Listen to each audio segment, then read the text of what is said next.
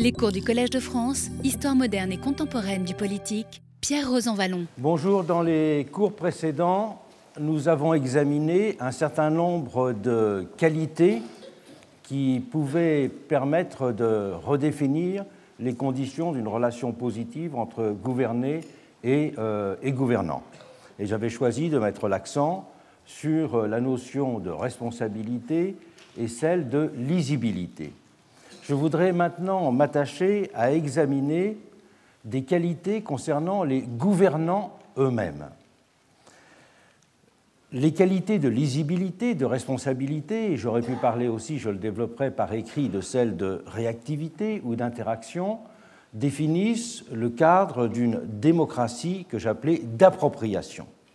Mais il s'agit aussi de définir les conditions d'une démocratie qui dépasse les conditions de la défiance contemporaine et donc de voir quelles sont les qualités des gouvernants qui, permettraient de définir ce qu'on pourrait appeler une démocratie de confiance.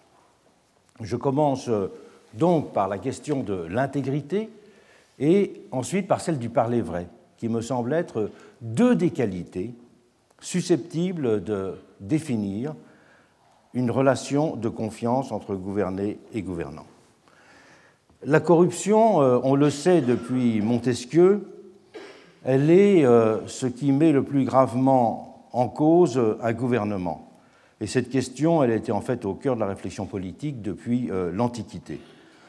Et on se souvient, pour ne parler que de l'exemple français, qu'on avait parlé de révolution du dégoût à propos de 1848 pour signifier que le renvoi de Louis-Philippe avait d'abord été fondé sur un rejet des turpitudes morale et politique qui gangrenait le régime de juillet, surtout à partir du milieu des années 1840.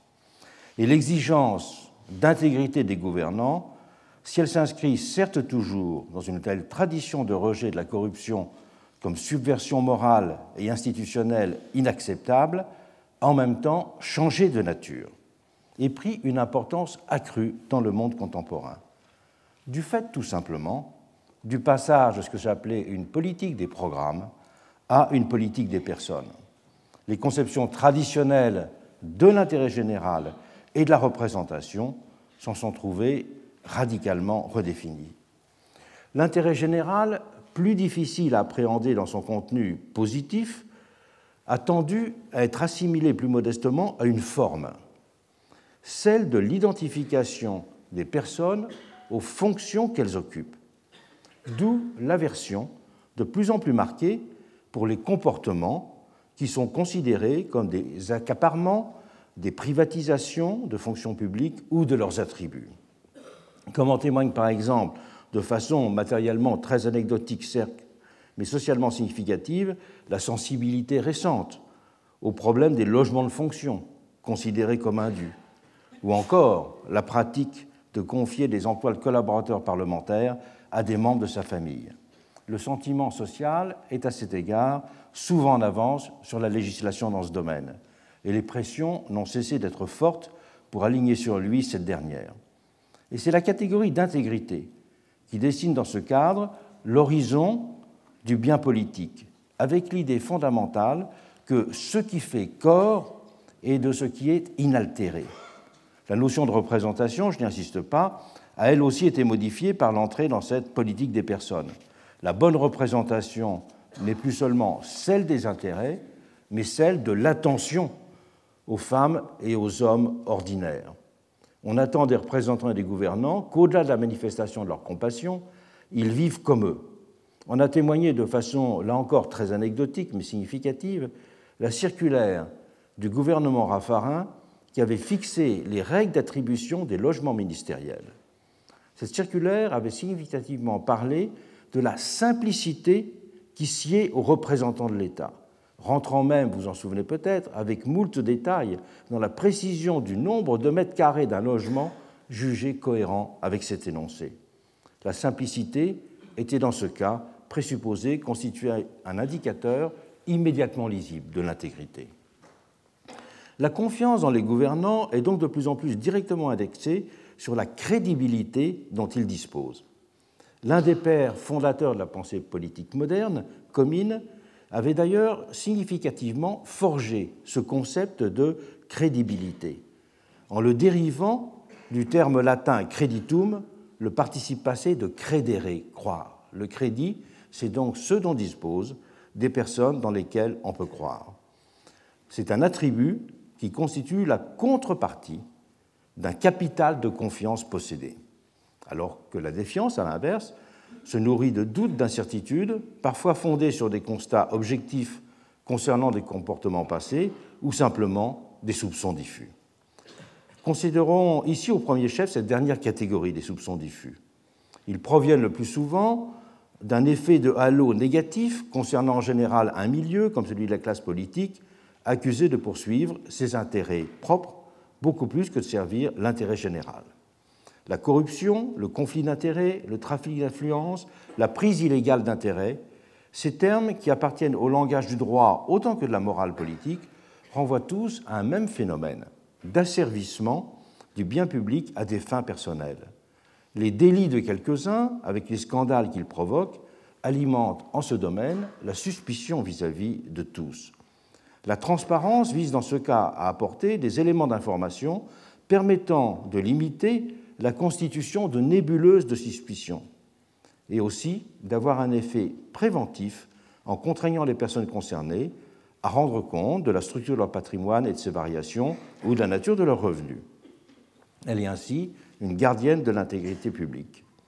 À un âge où le fait d'une certaine impuissance est vivement ressenti, comme l'expression d'une déprise problématique sur la marche du monde, la moralité des dirigeants politiques constitue en effet un point de repère compensateur fondamental. La transparence met en œuvre un type de contrôle qui est de l'ordre du filtre, pour reprendre les catégories que Philippe Petit. Dans son livre Républicanisme, Philippe Petit faisait la différence entre la notion de filtre et celle de sanction. La notion de filtre, c'est une forme de contrôle exempté qui s'adresse à l'ensemble d'une population, alors que les sanctions ne s'adressent qu'aux déviants, aux personnes qui ont fait un délit. Et dans ce livre, euh, euh, Philippe Petit avait longuement argumenté sur la supériorité des filtres sur les sanctions, puisque euh, les sanctions ne concernant que les déviants n'avaient pas d'effet sur l'ensemble de la population, alors que les filtres ont un effet général. Préalablement à l'examen d'un certain nombre de ces questions, il me semble nécessaire de faire un certain nombre de clarifications sur la notion de transparence.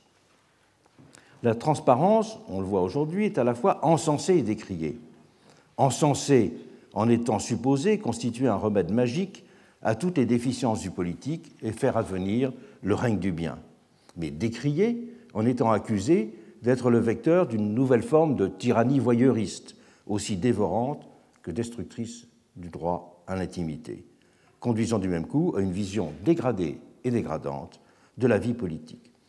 Cette notion joue aujourd'hui sur un mode du même coup beaucoup plus équivoque un rôle équivalent à celui qu'avait joué au XIXe siècle la notion de publicité, qui avait été centrale dans l'avènement des régimes libéraux démocratiques. Mais elle s'en distingue aussi d'une double façon. Elle lui adjoint d'abord une consonance morale, charriant des images de pureté, d'honnêteté, d'authenticité, d'immédiateté des actes aux paroles, alors que la publicité s'appréhendait essentiellement objectivement en termes de disponibilité d'informations, d'accessibilité de données, de mode de circulation et de diffusion de celle-ci, la transparence s'inscrit dans un halo sémantique qui mêle des références appartenant à des registres beaucoup plus disparates. En elle se lient toutes les images inversées de ce qui appartient au monde indéchiffrable de l'obscurité et du secret. Elle est aussi confusément attirante, cette transparence rédemptrice que la nuit est pécheresse, lourde de tentations indéterminées. Mais en second lieu, la transparence s'applique à un champ beaucoup plus large. La publicité concernait au premier chef les relations de l'exécutif et du législatif, ainsi que celles du législatif avec l'opinion. À l'âge de la transparence, c'est le comportement des personnes en général qui a pris une importance déterminante, alors que l'affrontement politique des idéologies a perdu sa précédente évidence, comme on l'a déjà souligné. Faute de savoir ce que le pouvoir doit positivement faire, on se, on se soucie dorénavant surtout de ce qu'il devrait être. La référence à la transparence participe dans cette mesure d'une entreprise de transfiguration du politique. Elle correspond à l'âge du scepticisme et de la défiance démocratique, à l'état d'un monde dans lequel les comportements des individus deviennent souvent plus importants que les idées qu'ils défendent. Elle invite à mettre en place un instrument d'évaluation et de mesure de l'action avec lequel la vérification de la sincérité se substitue à une appréciation jugée plus problématique de l'efficacité. La version morale devient du même coup dans ce cadre une variable décisive de constitution du jugement politique. Pour avancer dans la réflexion critique sur la notion de transparence, il me semble nécessaire d'en distinguer trois figures. La transparence comme utopie, la transparence comme idéologie et la transparence instrumentale. La transparence comme utopie, elle a été historiquement associée au nom de Rousseau. Et on a le plus souvent retenu à ce propos ce qu'il en avait dit dans les Confessions. Explicitant l'objectif de ce qu'il avait voulu entreprendre dans son livre, il avait noté, je le cite, Je voudrais pouvoir, en quelque sorte, rendre mon âme transparente aux yeux du lecteur. Et pour cela, je cherche à la lui montrer sous tous les points de vue, à l'éclairer par tous les jours, à faire en sorte qu'il ne s'y passe pas un mouvement qu'il n'aperçoive, afin qu'il puisse juger par lui-même du principe qui les produit. Cette transparence à laquelle Jean-Jacques se référait définissait à la fois une méthode et un objectif littéraire. Il a fait de cette façon des Confessions un livre absolument pionnier, qui a inauguré avec éclat un nouveau genre, celui de l'exploration psychologique du moi, de la plongée sans phare dans l'intimité des actions et le secret des pensées. Mais la transparence était aussi pour lui la base de toute morale. Le juste rapport avec autrui impliquait en effet à ses yeux de bannir le secret et la dissimulation. C'est ce dont il s'était d'ailleurs crédité lui-même dans un passage fameux des Confessions, dans lequel il fait référence à son cœur, je le cite, transparent comme le cristal. Lui, je le cite à nouveau, qui n'a jamais su cacher durant une minute entière un sentiment un peu vif qui s'y fut réfugié. On pourrait discuter cette morale et montrer comment des formes de dissimulation, j'en dirai deux mots tout à l'heure, sont aussi nécessaires à la constitution de relations sociales apaisées. La question a été très commentée et argumentée. Mais l'essentiel est là d'insister sur la visée anthropologique et politique qui sous-tend le propos de Rousseau celui d'une transparence comprise par un état social. C'est cela la transparence comme utopie, la transparence définie comme un état social, coïncident donc avec l'idéal politique qu'il appelait de ses voeux. C'est dès sa première publication, le discours sur l'origine et le fondement de l'inégalité parmi les hommes, qu'il en a dessiné les traits. Il a ainsi décrit dans la dédicace de l'ouvrage le lieu où il aurait aimé naître, dans les termes suivants.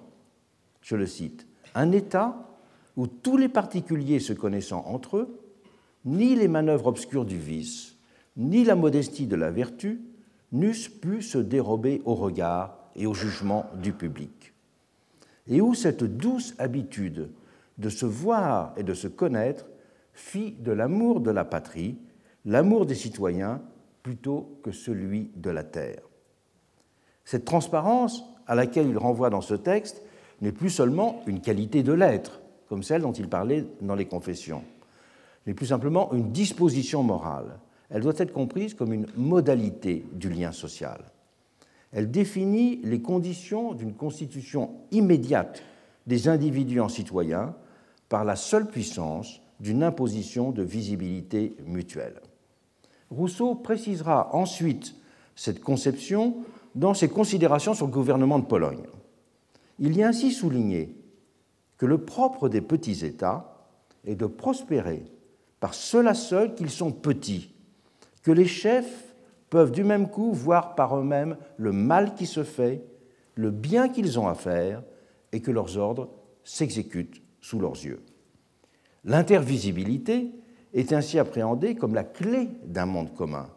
Elle était pour lui, je cite ses expressions, le moyen le plus fort, le plus puissant, le moyen infaillible pour constituer une société unie par un même amour de la patrie. Elle consistait pour Rousseau, je le cite à nouveau, à faire en sorte que tous les citoyens se sentent incessamment sous les yeux du public, que nul ne parvienne et n'avance que par la faveur publique, qu'aucun poste, qu'aucun emploi ne soit rempli que par le vœu de la nation, et que tous dépendent tellement de l'estime publique qu'on ne puisse rien faire, rien acquérir, parvenir à rien sans elle. La transparence est dans ce cadre à la fois une forme sociale et l'opérateur moral de sa constitution. C'est grâce à elle que la société des individus pouvait se faire citer, chacun en se faisant immédiatement citoyen, résolvant le dilemme mis en lumière par l'Émile. L'Émile, vous le savez, où il a eu cette fameuse formule qu'il faut opter entre faire un homme ou un citoyen, car on ne peut pas faire à la fois l'un ou l'autre. Mais la transparence permet justement de faire l'un et l'autre. Elle devient, cette transparence, pour Rousseau, ce qui permet de, que chacun se détache de son intérêt personnel, tombe le masque et devienne, selon une formule souvent citée, devienne un moi sans contradiction. C'est-à-dire que les individus, par la transparence, se départicularisent, en quelque sorte. Et l'authenticité à laquelle correspondait cette transparence doit du même coup permettre de faire coïncider l'individuel et l'universel, de telle sorte que chacun n'existe alors plus pour autrui que sous les espèces d'un œil qui se superpose au sien. Mouvement de pure communion faisant émerger la lumière enveloppante d'une vérité silencieuse. Dans son célèbre commentaire sur cette dimension de l'œuvre de Rousseau, Jean Starobinski, je fais référence à son ouvrage classique La transparence et l'obstacle, a rappelé l'importance que Rousseau avait accordée au phénomène chimique de fusion, d'amalgame, de transmutation, et rapprochant sa conception de la transparence des images qui avaient été associées au processus de vitrification. La technique de vitrification, dit Starobinski, est inséparable d'un rêve d'innocence et d'immortalité substantielle. Il faut rappeler un élément important, c'est qu'un des premiers travaux de Rousseau avait été un travaux commandité par un de ses mécènes, M. de Franqueuil. Et il a travaillé pendant quatre ans avec M. de Franqueuil pour euh, s'intéresser à la chimie du monde moderne. Et il a travaillé pendant quatre ans, rédigé un gros livre, Les institutions chimiques, dans lequel il a fait le résultat de toute cette investigation sur la chimie moderne. Ouvrage qui a été publié, euh, republié récemment dans euh, le corpus de, philosophie chez, chez Fayard. Ce qui est intéressant, c'est qu'on voit en regardant ce livre l'attention, dès, les premiers chapitres du livre, l'attention qu'il avait portée aux travaux d'un physicien allemand de l'époque, Becher, euh, qui avait développé toute une théorie de la vitrification, selon laquelle l'homme lui-même était un pur verre, et que ses cendres étaient en fait susceptibles, du même coup, d'être transformées en un beau verre transparent il disait la véritable révolution de l'humanité sera lorsqu'on aura compris qu'au lieu d'entasser les cadavres, on pourrait aligner des vers transparents magnifiques. Et Rousseau avait euh, avoué son admiration pour ce travail, mais surtout, il en avait trouvé beaucoup d'images qui lui serviront par la suite. Dans un travail très important, Bruno Bernardi, qui s'appelle Recherche sur l'innovation conceptuelle chez Rousseau, et qui a été celui qui a euh, euh, traduit, et, enfin qui a traduit, qui a remis euh, à la connaissance de tous le livre Les institutions chimiques, a bien montré comment tout ce travail sur les institutions chimiques avait en quelque sorte informé sa vision de la volonté générale et sa vision, bien sûr, de la transparence en, en général.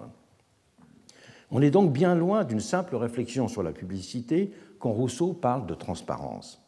C'est un idéal de société pleinement accordé à la réalisation du bien commun qu'il se référait d'abord. En substituant aux aléas de la discussion et de la négociation l'évidence d'une immédiateté des esprits et des cœurs, Rousseau essentialisait la constitution du bien moral et politique. On peut dire que c'est l'essentiel de Rousseau, c'est passer d'une vision procédurale à une vision essentialiste, substantialiste du politique. Faute de cette transparence, c'est une insurmontable discorde qui ne pourrait que triompher pour lui. La transparence rend cette façon les hommes capables de se hisser à la hauteur d'une entreprise divine, d'un bon gouvernement de l'humanité. Mais alors, dit Rousseau, Alors que cette entreprise divine ne peut se comprendre qu'à l'échelle universelle, la connaissance de Dieu sur le monde étant illimitée, sans frontières, et ce monde étant tout à fait transparent pour Dieu, c'est seulement pour Rousseau à une petite échelle réduite, celle d'un petit État, qu'une transparence humaine peut être envisagée. Et donc, le petit État est important parce qu'il est l'espace de réalisation d'un universel limité, cet universel de la transparence. De nombreuses utopies de la bonne société participeront au XVIIIe siècle de cette perspective. Mais alors que Rousseau concevait la transparence dans un cadre indissociablement moral et anthropologique, des utopistes comme Morelli envisageront plus prosaïquement une humanité passée au moule d'une organisation réglée et soumise à un conformisme de la pensée et du langage. Fait peut-être exception la pensée de Don Deschamps. Don Deschamps a en effet euh, dans ses utopies, développer une idée qui est sur un point essentiel très proche de Rousseau, c'est une recherche des conditions dans lesquelles pourrait se départiculariser l'humanité. Et pour cela, les textes de Don Deschamps euh, méritent d'être remédités, me semble-t-il, aujourd'hui. C'est seulement dans certains discours révolutionnaires, comme ceux de Robespierre ou de Saint-Just, que l'on trouvera ensuite la trace de la transparence spécifiquement rousseauiste. On peut d'ailleurs aussi en rapprocher, pendant la période révolutionnaire, l'omniprésence de la symbolique de l'œil dans l'iconographie de la période. œil qui figurait aussi bien l'œil de la surveillance populaire que celui dans lequel se reflète la totalité sociale. Et c'est un, symbole qui est absolument euh, omniprésent, qui avait été choisi euh, bien sûr par le club des Cordeliers comme emblème des Cordeliers, mais qu'on voit dans toute l'iconographie de la, de la période. La transparence idéologie est tout à fait d'un autre ordre. Elle se conçoit, elle, comme une politique, et s'est souvent silencieusement substituée dans le monde contemporain à l'ancien idéal de faire advenir un monde nouveau. Je dirais que ce sont les muckrakers américains, ces journalistes dénonciateurs des scandales économiques et de la corruption politique dans l'Amérique du tournant du XXe siècle, qui ont été les premiers à formuler les termes de cette idéologie de la transparence. Dans les années 1900, ces rédacteurs du Cosmopolitan, du Everybody's, ont publié les enquêtes qui ont permis de clouer au pilori les hommes politiques véreux et les industriels corrupteurs. Au-delà de leur dimension de presse à sensation, ce qui est aussi le cas, c'est un réveil du pays qu'ils avaient appelé, en symbiose avec le progressive movement de l'époque, à rénover le pays. Et ils étaient euh, autant des journalistes d'investigation que des prêcheurs, pour lesquels morale et politique ne faisaient qu'un. Lincoln Stephens, l'un des plus illustres représentants de ce mouvement des muckrakers, qui avait été l'auteur euh, du grand livre phare de la période, The Shape of the Cities, utilisait ainsi un vocabulaire qui était saturé de morale. Les termes de shame, de sin, de guilt, de salvation, de damnation, de pride and de soul revenant sans cesse sous sa plume. C'est bien une vision originale de la démocratie qu'il véhiculait ainsi, celle d'un type de régime défini par la transparence plus que par la volonté générale. Notre but, avait résumé l'éditeur du Cosmopolitan, je le cite, est d'assainir les cloaques des intérêts privés corrompus avec l'eau pure de l'esprit public. Ce journalisme de dénonciation rédemptrice trouvera son mot d'ordre dans une expression fameuse de Louis Brandeis du Harper's Weekly, qui se présentait comme l'avocat du peuple. Je le cite en anglais parce que c'est une phrase qui est continuellement répétée encore aujourd'hui dans le débat public américain. Brandeis avait écrit dans, son, dans un livre qui s'appelait Others People Money and How the Banker Use It, avait écrit Publicity is justly commended as a remedy for social and industrial diseases. Et voilà la phrase toujours reproduite. Elle dit Sunlight is said to be the best disinfectant, electric light the most efficient policeman. la lumière du soleil est, dit-on, le meilleur désinfectant, la lumière électrique est le plus efficient des policiers.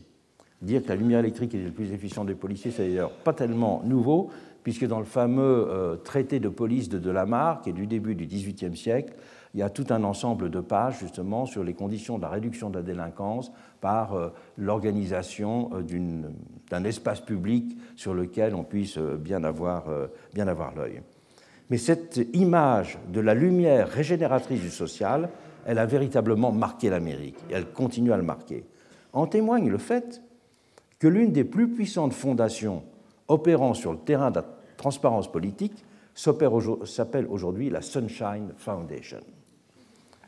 Et cette histoire du lien entre transparence et bien public, il faut le souligner, a une existence en fait beaucoup plus ancienne. Le, professeur qui a la chaire d'assyriologie euh, ici, Dominique Charpin, me faisait récemment remarquer qu'en Mésopotamie, euh, le dieu soleil, Samas, était, était le dieu de la justice. Et qu'il était le dieu de la justice parce qu'il était celui qui voyait tout, donc même ce qui était caché aux yeux des hommes, et qu'il intervenait comme une mise en transparence du monde. Et les textes sacrés de l'époque, qu'il m'a traduit, disaient de Samas, tu es celui qui met en lumière le cas du mauvais et du criminel. Et Samas était considéré comme le garant d'une bonne politique, comme en témoigne le fait que sur la fameuse stèle d'Amourabi qui est au Louvre, c'est la stèle sur laquelle on a retrouvé le fameux code d'Amourabi, eh bien en haut de la stèle, il y a une représentation du roi de Babylone, et face au roi de Babylone, il y a le dieu Samas. Donc le, bon gouvernement a essentiellement à faire avec le dieu opérateur de transparence. Beaucoup plus tard, un des écrits fondateurs de la politique moderne, la République de Baudin, insistera également sur le caractère de révélateur moral de la transparence. Je le cite. Il n'y a, dit-il, que les trompeurs, les pipeurs et ceux qui abusent des autres, qui ne veulent pas qu'on découvre leur jeu, qu'on entende leurs actions, qu'on sache leur vie. Mais les gens de bien, eux, qui ne craignent point la lumière, prendront toujours plaisir qu'on connaisse leur état, qu'on connaisse leur qualité, qu'on connaisse leurs biens, qu'on connaisse leur façon de vivre. Il allait même, dans ce texte, La République, jusqu'à citer un fameux tribun romain qui, euh, alors que son architecte lui dessinait une maison euh, dans laquelle la privatisation de l'espace serait bien organisée, avait dit son architecte, non, construisez-moi une maison où tous les gens qui circulent puissent voir ce que je fais toute la journée. Et euh, si la transparence a été de cette façon célébrée de longue date, c'est comme un moyen. Elle n'était pas en même temps, que ce soit euh, dans la vision de Baudin, que ce soit dans la vision de Delamarre, son traité de police auquel j'ai fait référence, et même dans euh, la vision telle qu'elle apparaît du rôle du dieu Samas, elle n'est pas identifiée en même temps à la figure même de l'idéal politique, comme ce sera le cas en Amérique à l'âge du progressisme. Il est d'ailleurs frappant de noter qu'en Europe, à la même époque, le problème de la corruption était abordé dans des termes très différents de la manière dont il était conçu en Amérique. La façon dont était appréhendé en France le scandale, le scandale de Panama en a témoigné de façon éclatante, alors qu'il était d'une ampleur exceptionnelle, totalement inédite et même si on considère l'histoire de la corruption en Europe au XIXe siècle, absolument sans équivalent. Il n'avait pas suscité de campagne en faveur d'une plus grande transparence. Ce qui avait été vilipendé, c'était l'état indélébile du système social, plus que la malhonnêteté immédiate des corrompus. Jean Jaurès mettra ainsi significativement l'accent, je le cite, sur le scandale permanent de l'exploitation capitaliste. Comme ira jusqu'à le dire un historien, le scandale de Panama n'aura été qu'un incident bénin relativement à la nature du mouvement historique profond du capitalisme. Et si les faits révélés avaient mis en lumière la vénalité de très nombreux députés, c'était le système parlementaire en son essence qui était accusé, avec euh, la critique de la pourriture des assemblées, comme on disait à l'extrême droite. Et c'est d'un changement du système politique et social qu'on attendait donc des solutions à la question, pas d'une plus grande vertu des individus. Au XIXe siècle, au XXIe siècle, c'est la transparence comme idéologie. On a même parlé de nouvelle religion qui fait retour. Elle s'est peu à peu érigée en valeur politique centrale, accompagnant une forme de résignation citoyenne. Avec le triomphe de cette transparence comme idéologie, les objectifs proprement politiques et sociaux de la constitution d'une société démocratique ont de fait été laissés de côté. Et comme dans toute religion, le poids des croyants les plus zélés pèse lourd pour, toujours faire, pour faire du toujours plus de transparence le critère cardinal du progrès démocratique. Il y a quelques années, la Sunshine Foundation, à laquelle j'ai fait référence, avait ainsi été jusqu'à lancer une grande initiative qui s'appelait The Punch Club Campaign, afin que tous les parlementaires américains mettent chaque jour en ligne leur agenda afin que les citoyens puissent apprécier et juger heure par heure ce qu'ils faisaient. Et il y a tout de même une centaine de parlementaires américains qui sont, soumis à cette euh, injection qui a donné lieu à tout un débat et à notamment une, euh, une, analyse extrêmement intéressante publiée dans The New Republic par Laurence Lessig. Si une idéologie de la transparence de cette sorte peut légitimement inspirer la méfiance, on ne saurait faire de la transparence une politique en soi. La mise en place de procédures de transparence doivent, elles, être mises en œuvre comme des outils contribuant utilement à organiser une atmosphère d'intégrité dans une société donnée. Et on doit parler, dans ce cas-là, d'une troisième catégorie de transparence, la transparence instrumentale conception dont la limitation se lie à une désagrégation et une clarification des figures de cette transparence, au-delà de la première distinction des trois formes que nous venons de distinguer. Revenons en effet à certains éléments de clarification de la notion de transparence, au-delà des trois catégories que je viens de mentionner. J'avais mentionné tout à l'heure la distinction avec la notion de publicité, mais j'ai aussi construit dans un cours précédent la spécificité de la notion de lisibilité, qui apporte une dimension de mise en, intelligibilité et d'interprétation du monde. Nous avons encore, dans un cours précédent, distingué le droit de savoir, conçu de deux façons. Le droit de savoir comme lever des secrets et le droit de savoir comme mise en place du principe d'open data. Recouvrir toutes ces pratiques du seul terme de transparence, comme c'est souvent le cas, entraîne des confusions qui doivent être évitées, car elles sont en fin de compte au désavantage de la construction positive de chacune de ces catégories prises séparément. Et c'est donc un volet nécessaire de clarification qu'il faut opérer. La deuxième clarification qu'il faut faire, c'est que tout un ensemble de conflits surgissent du fait qu'il y a de plus en plus d'opposition entre les deux principes fondamentaux organisateurs de la démocratie. On pourrait dire les droits et la participation. Le droit du citoyen à la transparence et de l'autre côté le droit de l'individu à l'opacité, c'est-à-dire à sa protection privée.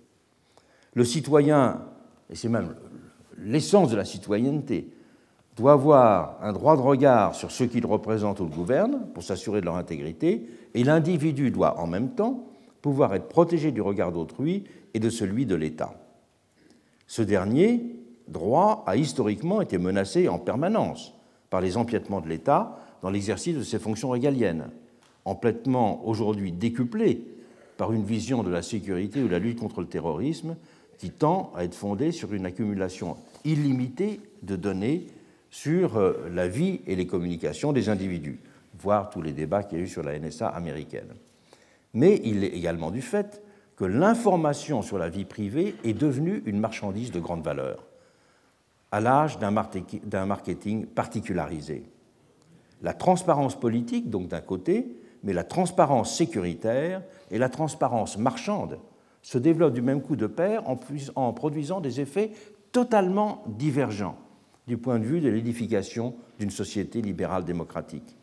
Il y a pour cette raison de véritables batailles de la transparence qui structurent aujourd'hui à front renversé ces trois univers. Il y a là une distinction essentielle à faire entre une, transparence d'empowerment et une transparence d'aliénation, selon qu'on en est l'acteur ou le sujet. Mais il serait bien sûr absurde de les mettre sur le même pied et de mettre en avant les menaces que font poser les formes de transparence intrusives dans la vie privée pour disqualifier la transparence instrumentale démocratique comme moyen de régulation de l'intégrité sous la forme de filtre, de la régulation de l'intégrité des hommes et des femmes politiques. Et ces derniers, quant à eux, ne peuvent se prévaloir d'un droit à la protection de la vie privée équivalent à celui des citoyens, dans la mesure où la partie politique de leur vie personnelle est d'ordre public et non pas privé. Il y a d'ailleurs là une forme de rapprochement entre ces individus qu'on pourrait dire particuliers que sont les célébrités et les personnages publics politiques. Le curseur qui règle leur rapport selon les pays varie, mais l'évolution de la législation va dans le même sens, notamment la législation de la Cour européenne des droits de l'homme.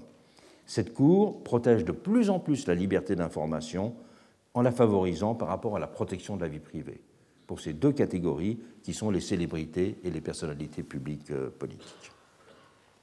Il faut en troisième point clarifier la nature de cette transparence instrumentale.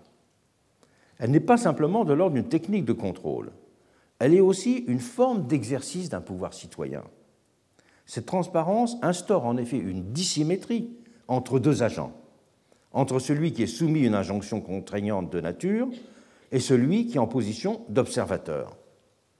Ce dernier s'affirme en effet de la sorte comme le maître.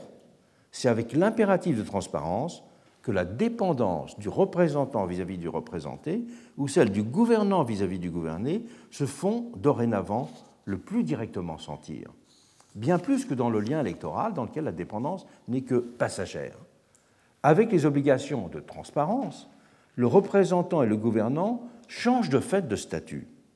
Le premier, s'il reste libre de tout mandat, c'est la base du gouvernement représentatif, se trouve en effet soumis à un autre type de contrainte permanente et le second se voit de fait traité sur le même pied qu'un représentant avec ce type d'obligation. Ces obligations unifient de ce point de vue les deux catégories. La transparence produit ainsi ce qu'on pourrait appeler une communauté de vulnérabilité entre ceux à qui elle est imposée, en les mettant en permanence à nu face à leurs juges citoyens. Alors que la publicité classique était fondée sur l'idée d'un échange, qu'elle impliquait une relation d'égalité, la transparence introduit un dénivelé. Il faut comprendre dans cette direction d'ailleurs les résistances continues des hommes et des femmes politiques à la transparence et le fait qu'ils tendent même spontanément à voir dans son imposition l'équivalent d'une forme de discrimination à leur égard, comme en témoigne la façon dont ils lancent si souvent aux journalistes qui les interrogent sur leurs revenus, leur patrimoine, et vous, combien gagnez-vous Combien vaut votre appartement Comme s'il y avait une forme d'injustice dans l'injonction à ce qu'ils soient preuve, eux seuls, de la transparence.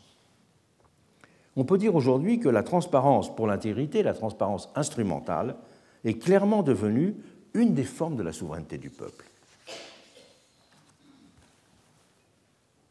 Parler euh, de l'intégrité, c'est donc parler des moyens qui peuvent être mis en œuvre pour la réaliser, et j'ai distingué tout à l'heure les filtres et les sanctions. Commençons par les institutions de l'intégrité. Ces institutions sont de l'ordre des filtres. Et l'exemple français de la haute autorité pour la transparence de la vie publique en constitue un bon exemple. Mise en place par une loi du 11 octobre 2013, dans le sillage du choc créé par l'affaire Cahuzac, c'est ce qui a permis de faire une loi très radicale, elle a fait faire un grand bond en avant par rapport au contrôle auparavant beaucoup plus circonscrit contrôle des comptes de campagne électorale ou contrôle des patrimoines des élus et des responsables publics, qui était prévu dès 1988 par une commission pour la transparence de la vie politique, mais qui n'avait que de faibles moyens et en tout cas euh, pour laquelle il n'y avait pas de publicité des renseignements prévus. Avec cette nouvelle autorité, ce sont désormais près de 9000 personnes qui sont soumises en France à une obligation de déclaration annuelle de leurs revenus, de leur patrimoine ainsi que de leurs intérêts. Tous les éléments devant être déclarés font l'objet d'une énumération d'ailleurs extrêmement précise et pointilleuse, presque technique. Sont concernés les ministres, les parlementaires et leurs collaborateurs, les membres des cabinets ministériels, de très nombreux hauts fonctionnaires, ainsi que les membres des diverses autorités indépendantes. Cette mise en place ne s'est pas faite sans d'âpres discussions, même si la pression d'opinion publique a joué un rôle. Symbole de ces discussions, c'est que des parlementaires ont saisi le Conseil constitutionnel à travers la procédure euh, de la question prioritaire de constitutionnalité et que euh, la consultation du Conseil constitutionnel s'est traduite par la réduction d'un certain nombre d'éléments qui étaient prévus dans le projet de loi initial. Je pense notamment que le projet de loi initial allait très loin puisque les obligations de déclaration avaient été étendues aux enfants et aux parents des personnes concernées. Donc cela, ça a été supprimé par le euh, Conseil constitutionnel. A également été modifié par le Conseil constitutionnel le fait que la consultation des dossiers des parlementaires ne peut se faire qu'au niveau des préfectures, alors que les dossiers des ministres sont consultables sur Internet. Tous les journaux, d'ailleurs, les ont, les ont reproduits. Limitation de la capacité de l'institution aussi, limitation de sa capacité d'injonction directe aux parlementaires notamment, en soulignant qu'il fallait pour cela s'adresser au bureau des assemblées et non pas directement aux parlementaires eux-mêmes, au nom d'un principe de séparation des pouvoirs. C'est une question juridique qui est amplement discutée. Mais, malgré ces limitations apportées, telle qu'elle fonctionne actuellement, cette autorité n'en a pas moins commencé à bouleverser beaucoup de choses. En rendant public sur leur site les déclarations des ministres, comme je l'ai dit, mais aussi en transmettant au parquet des dossiers estimés suspects et surtout en ayant créé sur toutes ces questions une atmosphère nouvelle. Il est prévu par les textes que euh, les ministres se rendent au siège de la haute autorité pour euh, euh, expliquer leurs déclarations. Fait inédit aussi, très inédit, la loi prévoit que l'autorité puisse être saisie par des associations citoyennes chargées de lutter contre la corruption. Et un lien spécial, c'est du même coup tissé entre la haute autorité et Transparency International France. Mais l'institution est désireuse de ne pas en rester là, et le rôle que peuvent jouer sur son terrain des lanceurs d'alerte ne l'effraie absolument pas.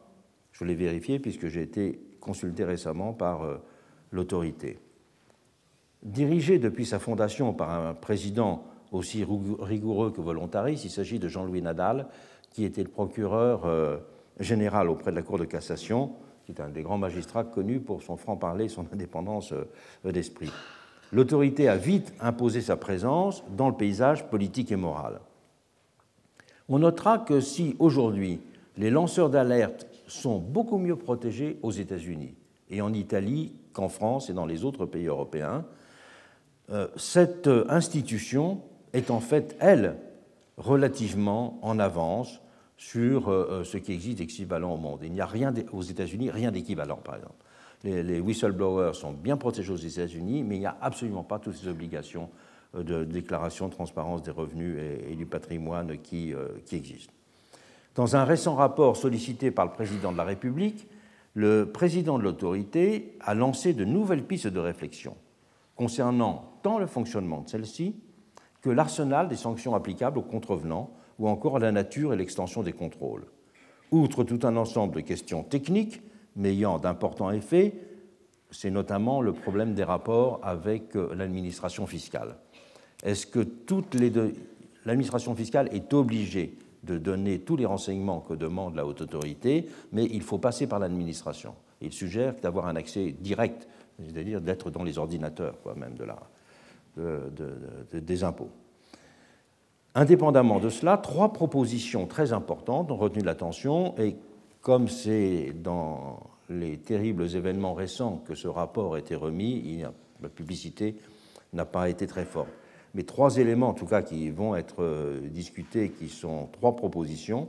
Premièrement, le projet de vérifier la situation fiscale des ministres préalablement à leur nomination. Comme ça, il n'y aura plus d'affaires nous disons. La délivrance, enfin, très important, la délivrance d'un certificat de régularité fiscale pour toute personne étant candidate à une élection nationale. Et aussi la vérification des candidats à toute haute responsabilité administrative avant leur nomination. Donc là, véritablement, on peut dire que la notion de filtre, elle joue pleinement. C'est véritablement l'exemple même de ce qu'on peut appeler le filtre. Et cette fonction de gardienne de l'intégrité que joue une institution de ce type invite à souligner le fait que ce sont toujours des organismes indépendants qui doivent exercer ce contrôle, ce qui est loin d'être communément accepté. Bien des institutions tiennent en effet, comme on dit, à laver leur linge sale en famille, sans publicité. Cela a longtemps été le cas de l'Église face aux problèmes de pédophilie, ou de la police face à ses brebis galeuses, etc. C'est mal comprendre le sens de la transparence sur ces questions. La transparence n'est pas seulement instrumentale, toujours, hein, bien sûr, n'est pas seulement une condition de la vitalité démocratique, elle est à l'avantage des institutions elles-mêmes. C'est un point sur lequel Bentham avait mis l'accent. Une institution ne saurait être crédible et légitime si elle se fait en secret juge d'elle-même.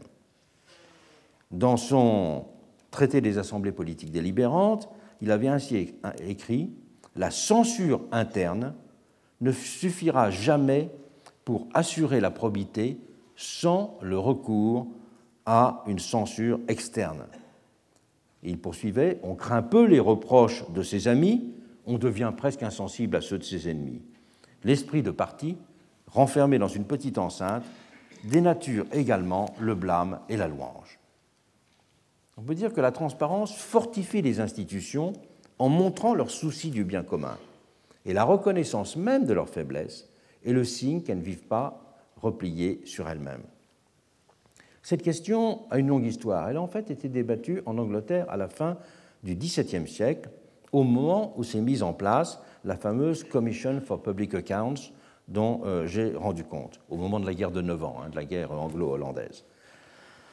À ce moment-là, euh, il y avait donc euh, pour la première fois les premiers éléments d'un contrôle public des comptes, mais également a commencé à apparaître toute une littérature d'employés des départements ministériels qui avaient attiré eux-mêmes l'attention du public sur des malversations en publiant des petits pamphlets.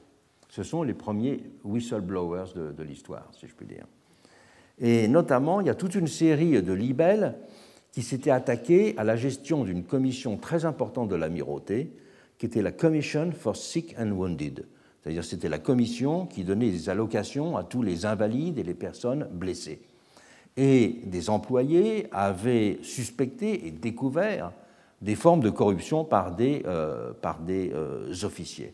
Et il y a eu une grande discussion en Angleterre pour euh, opposer, je dirais, la, le contrôle parlementaire régulier ou bien le contrôle de l'administration sur elle-même à ces types de, euh, à ces types de pratiques. Et à la tentative de régler en interne ces questions, s'est ainsi opposée une très importante campagne de pétitionnement auprès de la Chambre des communes, qui a ouvert la voie, pour la première fois, à un nouveau type d'intervention directe des citoyens sur le fonctionnement de la chose publique. Je mentionne cet exemple parce qu'il y a eu un grand article qui a été très remarqué euh, il y a quelques mois dans The Historical Journal en Angleterre, qui a traité de cette, de cette question-là. Mais il ne faut pas simplement s'intéresser aux filtres, il faut aussi s'intéresser aux sanctions quand même, même si les sanctions sont d'un régime un peu différent. Donner l'exemple euh, des sanctions, on peut partir d'un exemple anecdotique c'est la publication au lendemain du scandale de Panama d'un journal en France qui avait pour titre Le ballet. Et l'image du ballet a été omniprésente dans euh, le cours des événements, la révélation du scandale de Panama. Et euh, c'est au moment où l'antiparlementarisme s'installe comme une donnée essentielle de la vie politique française, l'idée c'est que le coup de balai doit être un coup de balai électoral. Et c'est le balai électoral qui va être le remède pour écarter les, politiciens corrompus et en finir avec la pourriture parlementaire. Et on voit énormément à l'époque d'illustrations satiriques où on voit justement le père Pénard qui balaye et, envoie dans les abîmes les, les parlementaires. Et l'idée n'a séché de ressurgir jusqu'à nos jours, puisqu'on voit même que récemment en France avait été lancé le slogan Qu'ils s'en aillent tous avec des effets parfois surprenants, puisqu'il n'a pas été rare de voir des candidats fortement soupçonnés de corruption, voire même condamnés pour de tels faits, être absous par les électeurs.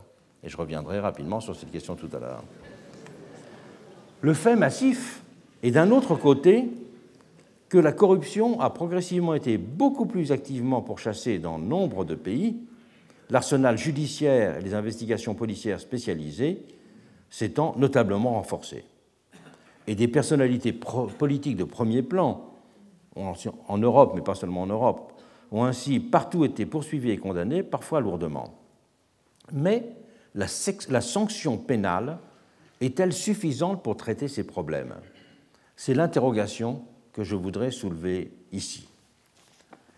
Outre les délits communs, pour lesquels peuvent être condamnées des personnalités politiques, il y a aussi de nouvelles catégories de délits qui sont maintenant définies par la loi pour des infractions, par exemple, aux obligations de transparence. La rigueur à les poursuivre est décisive, mais on ne peut en rester là. Doit en effet aussi être prise en compte, être évaluée la spécificité du dommage moral et politique qui résulte des comportements délictueux en la matière. Si le droit pénal réprime par exemple la fraude fiscale ou le blanchiment de fraude fiscale, il ne fait par définition pas de distinction entre les coupables. C'est le fondement même de l'état de droit. Mais du point de vue de ses conséquences morales et politiques pour un pays, un tel acte n'est pas de même portée selon qu'il est commis par un simple particulier ou par un élu du suffrage universel. Dans le premier cas, la sanction purge adéquatement la faute, puisqu'elle adéquate la sanction à cette faute, mais il en va tout différemment si le coupable est une personnalité politique d'importance. La faute rejaillit en effet alors sur toute la classe politique. Elle alimente un rejet de celle-ci. Ce n'est donc pas seulement une règle fiscale qui été violée, c'est la confiance publique qui été abusée c'est le crédit que l'on porte aux institutions démocratiques qui a été entamé. En fraudant le fisc, le corrompu se montre dans ce cas non simplement auteur d'un délit, mais indigne de sa fonction. Il y a donc, pourrait-on dire, c'est une expression très employée pendant la Révolution française, un crime de lèse-démocratie qui est employé pour euh, décalquer l'ancienne catégorie de lèse-majesté. La réponse à cette question a une longue histoire. C'est celle des peines d'indignité c'est celle des peines infamantes. Elle est très longue, cette histoire. Il faut commencer par distinguer la notion de stigmatisation de celle de dégradation. la notion de stigmatisation, elle vient de stigma en grec. Le mot évoque une marque visible, un tatouage. Et à Athènes, un certain type de crime pouvait entraîner le bannissement ou la perte de droits civiques, mais aussi l'impression sur le corps d'une marque indélébile, destinée à rappeler pour toujours la faute du coupable aux yeux de la société. Il y avait une tradition à Athènes qui ressemble au purp walk américain actuel, des promenades infamantes dans la, euh, dans la cité. Et les Romains auront des pratiques euh, euh, analogues qui subsisteront d'ailleurs en Europe jusqu'à la fin du XVIIIe siècle. Mais en Europe, on y ajoutera la notion de flétrissure. Celle-ci superposait à la peine l'idée d'une destruction physique qui pouvait aller jusqu'à la mort en cas de, condamnation à mort d'exécution. Et donc, tout un ensemble de rituels euh, punitifs mettront en place une euh, stigmatisation du, euh, du, condamné. Et par exemple, une personne qui était un prêtre qui était condamné à mort dans certaines circonstances pouvait être amené sur le lieu de son exécution avec revêtu de tous les habits sacerdotaux, et avant d'être exécuté, on lui enlevait un par un ces différents euh, habits. Euh, il y avait aussi la même chose qui existait pour euh, les, des nobles qui étaient de la même façon dégradés et qui perdaient leur titre de noblesse avant d'être exécutés. Il y avait aussi la même chose pour des magistrats.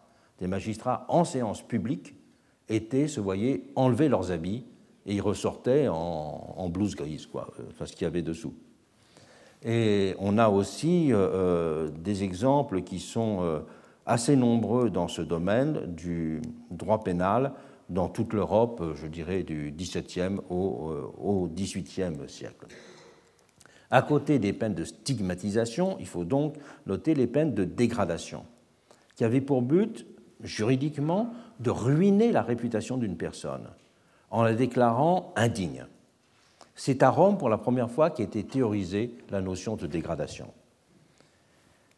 Et c'était le travail principal des censeurs, les arbitres des mœurs, qui pouvaient par exemple poursuivre le mépris des serments, des formes jugées dommageables d'indifférence au bien public, ou même un étalage de luxe jugé excessif.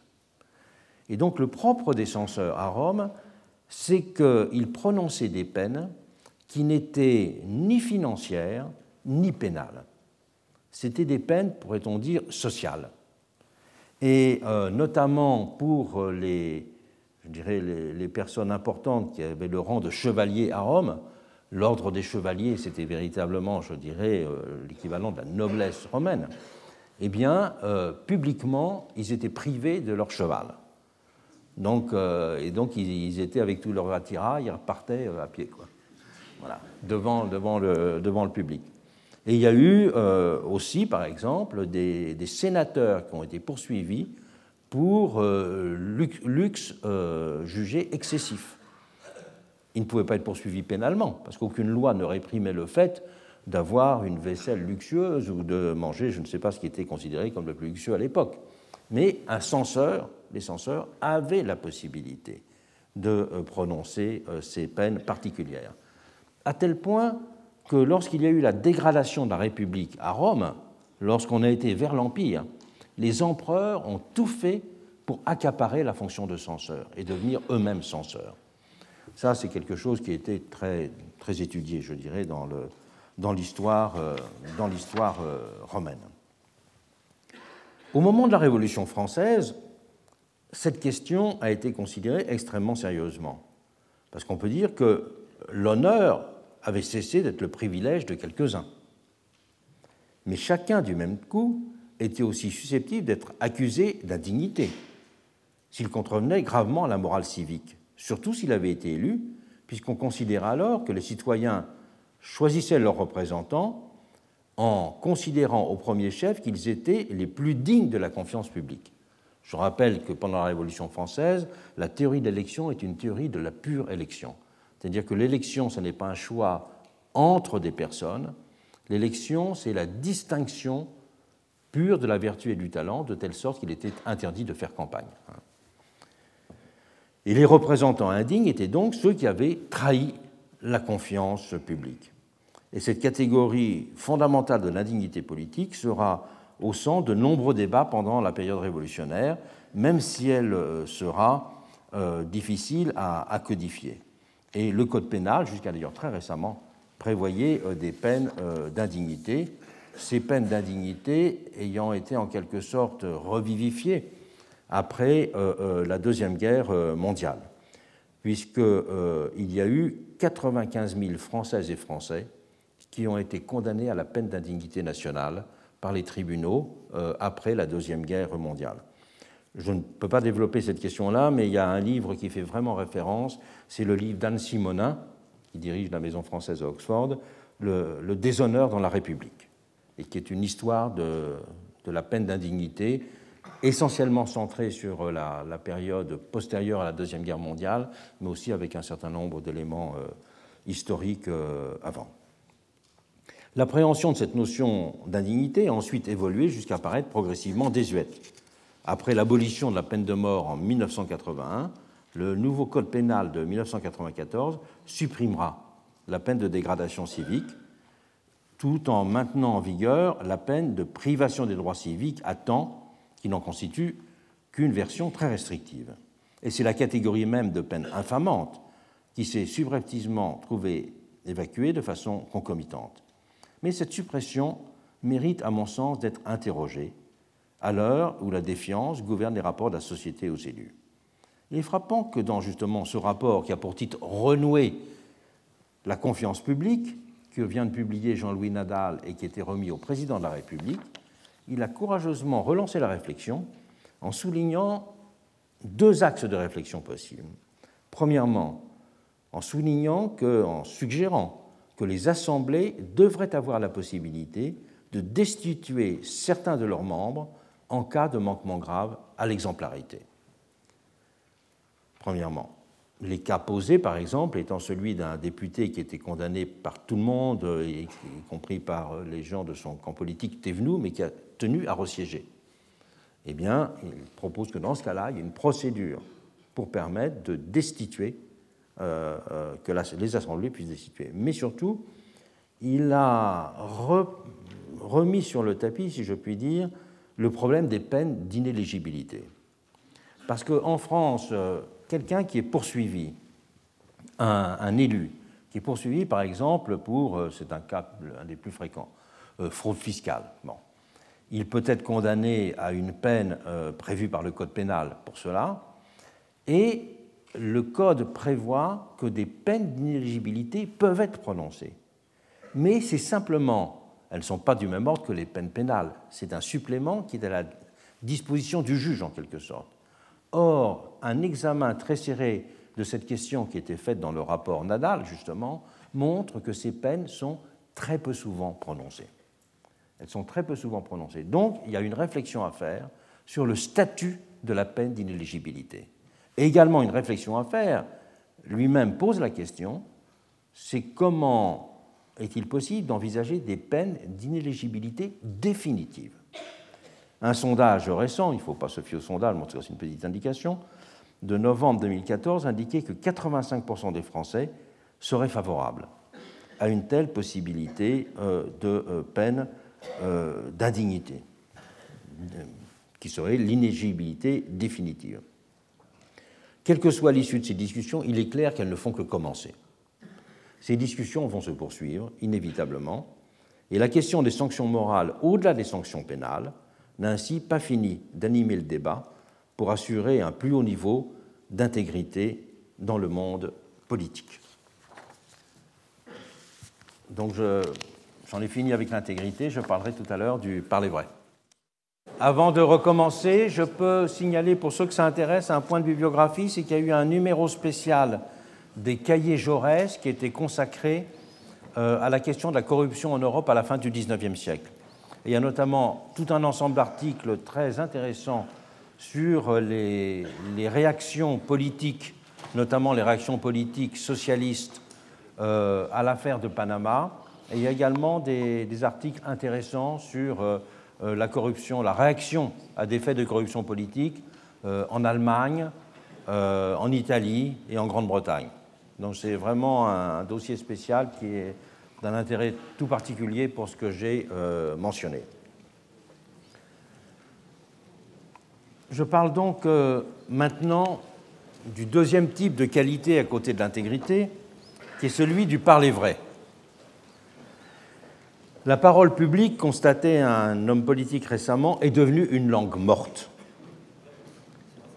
Ce constat que la parole publique est devenue une langue morte renvoyait à l'idée d'une langue devenue incompréhensible et inaudible, ce qui présupposait qu'elle était, à l'inverse, précédemment vivante, et ce d'une double façon.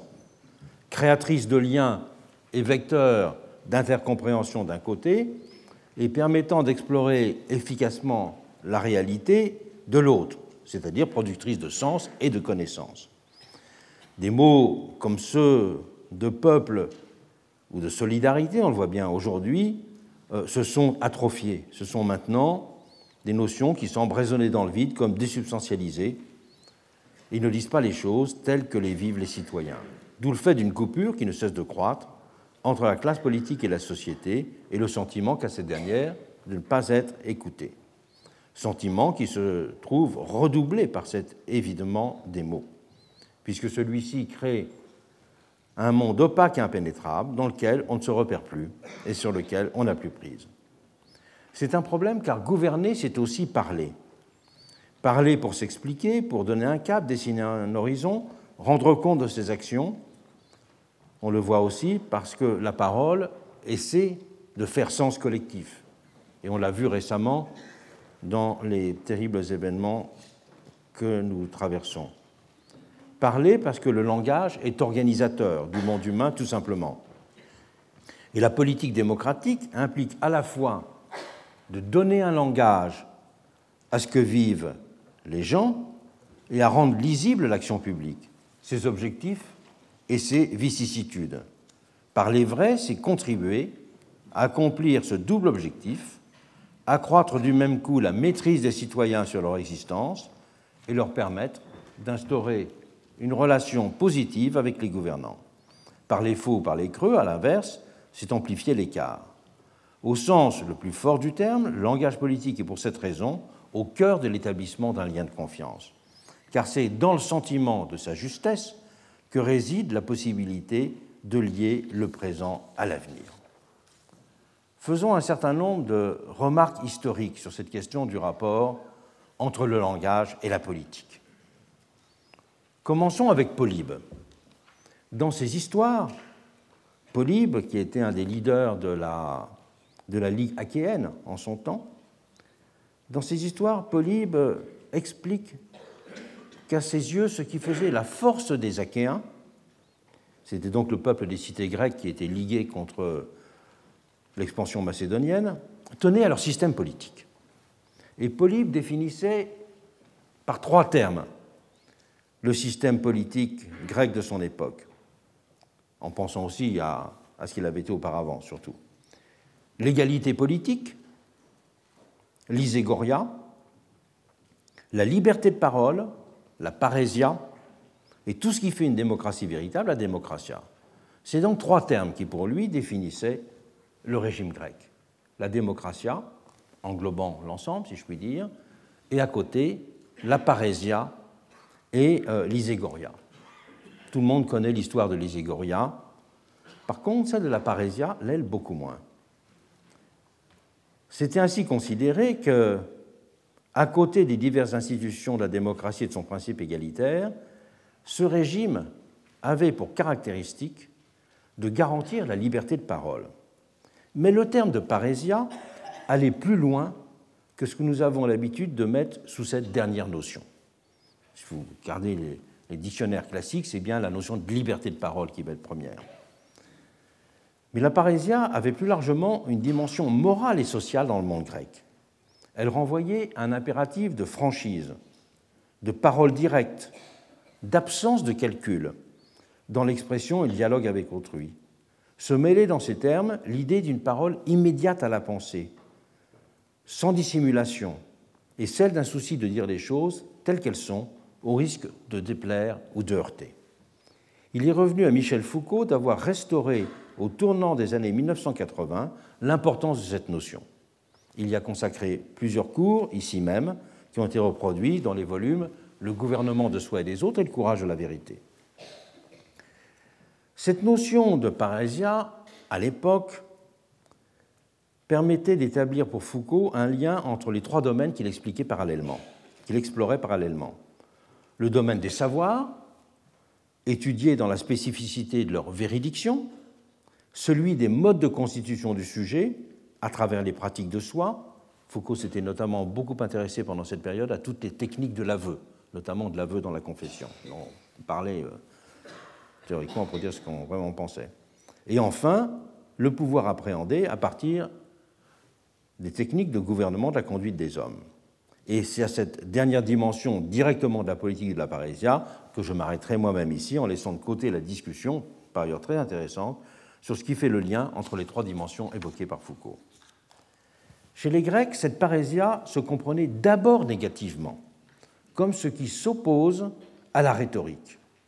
La rhétorique, telle qu'elle était alors comprise, pratiquée et critiquée aussi dans le monde antique, c'est l'art oratoire, c'est-à-dire une technique de la position d'une question, de l'organisation des arguments, de la scansion des périodes du discours, de la dramatisation, de la création d'une attente qui semble donner à la péroraison la force d'une évidence triomphante. La rhétorique était pour cela de l'ordre d'une compétence qui était susceptible d'être enseignée et que l'on peut acquérir. C'était une discipline intellectuelle, car elle était fondée sur l'idée que la puissance de la raison argumentative est ce qui emporte un soutien ou une décision, mais c'est aussi un art de la séduction, car elle vise à s'allier aux passions, voire aux a priori de l'auditeur, pour emporter sa conviction. Le rhéteur, pourrait-on dire, cherche à gouverner l'esprit de son auditoire, à s'imposer à lui comme le maître, à l'enchaîner à sa parole. Ce faisant, sa parole n'est qu'un instrument pour lui, le moyen d'arriver à une fin, d'obtenir un assentiment. Sa conviction intime n'entre pas en ligne de compte. Les rhéteurs à Athènes étaient les figures adulées d'une cité dans laquelle étaient admirés les virtuoses du verbe. Les virtuoses du verbe qui animaient une fête permanente des paroles. Ils étaient en fait aussi appréciés que les artistes en opérant, eux, sur un théâtre spécifique, pourrait-on dire. Le parésiaste est celui qui n'entrait pas dans ces jeux de paroles. C'est le message qui était pour lui essentiel. Il s'identifiait, il était une parole vivante. Il y avait donc avec lui, il y avait donc avec lui une forme d'engagement personnel vis-à-vis de l'auditoire, une prise de risque liée à ce statut d'une parole avec laquelle il fait totalement corps. Le rhéteur, résumera Foucault, peut parfaitement être un menteur efficace qui contraint les autres, alors que le parésiaste, au contraire, sera le diseur courageux d'une vérité où il risque lui-même et sa relation avec l'autre. Le discours de Parésia s'oppose bien, en effet, à celui qui vise à séduire, à flatter. Il prend consciemment le risque de susciter l'opposition. Il s'expose à la réprobation ou au rejet. Il n'a pas peur de heurter frontalement l'opinion parce qu'il fait l'énonciation de ce qu'il pense être la vérité. Il en fait un élément de son identité. Le parésiaste lit son expression aussi un courage moral et même physique. C'est ce qu'avait bien exprimé Démosthène dans ses Philippiques. Le texte des Philippiques est en effet, Foucault parle de lui, mais c'est le texte qui s'impose pour parler du parésiaste. Car c'est véritablement dans l'opposition entre Échine d'un côté et Démosthène de l'autre que les deux figures du rhéteur et du parésiaste euh, se sentent le mieux. Échine, vous le savez, qui lui était un avocat de la cause macédonienne, et Démosthène, au contraire, qui était un, avocat de la Ligue achéenne contre les euh, Macédoniens. Et Démosthène euh, euh, rappelle dans les Philippiques qu'il avait à plusieurs reprises failli être mis en pièces alors qu'il parlait pour avoir heurté de front des opinions populaires. Mais il souligne en même temps qu'il acceptait par avance les ennuis que ses paroles pouvaient lui valoir. Démosthène, qui faisait face à son auditoire en lui reprochant de se laisser flatter par des discours parfaitement complaisants, lançant par exemple à cette foule que c'était son indolence et son indifférence qui avaient donné l'avantage à Philippe de Macédoine. Le lecteur d'aujourd'hui de ces prodigieux discours a le sentiment d'un véritable corps à corps avec l'auditoire, qui est à la fois physique et tragique c'est dire que la parésia est antinomique avec le projet de plaire ou de faire carrière, qu'elle implique de ne pas considérer la politique comme un métier, mais comme une forme d'engagement total. Elle est le propre de celui que Max Weber appellera plus tard l'homme politique de vocation. On retrouvera la trace de cette conception dans la vision de certaines figures révolutionnaires en France.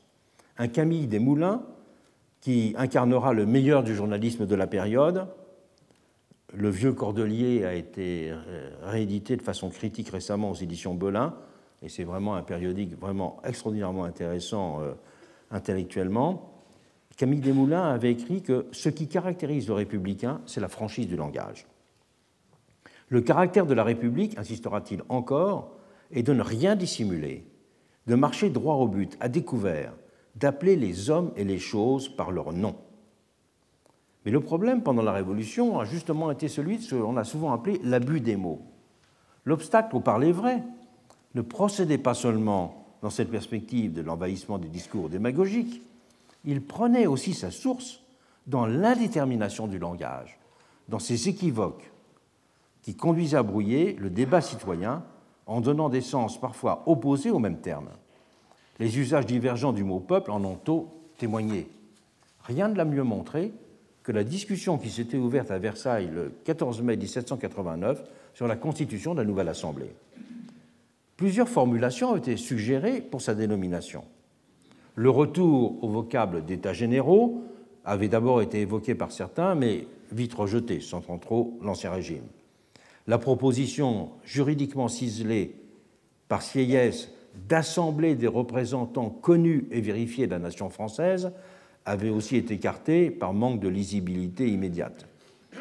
Avec son sens de la formule, Mirabeau avait alors estimé que représentant du peuple français aurait l'avantage de la force et de la simplicité. Mais il avait été significativement, vivement critiqué par plusieurs des voix qui allaient devenir parmi les plus influentes de la constituante. L'une d'elles, c'est Targé, avait ainsi considéré que le mot peuple embrasse soit trop, soit trop peu. Si par le mot peuple, lui avait-il dit, vous entendez ce que les Romains appelaient plebs, vous admettez en fait une sorte de distinction des ordres. On dirait aujourd'hui, vous lui donnez un sens sociologique. Mais si ce mot répond à celui de populus, vous étendez trop loin le droit et l'intention des communes. Un autre avait parlé dans le même sens, regrettant que le terme de peuple soit un mot qui se prête à tout. Et tranchant, le mot peuple ne remplit pas notre idée. Cet équivoque ne s'arrêtera pas là. Dès le début de la Révolution, il avait en effet fallu forger un vocabulaire inédit pour qualifier les ressorts et les principes du nouvel ordre politique. Il n'avait par exemple été question de sujets mais de citoyens, la nation s'était substituée au royaume, etc.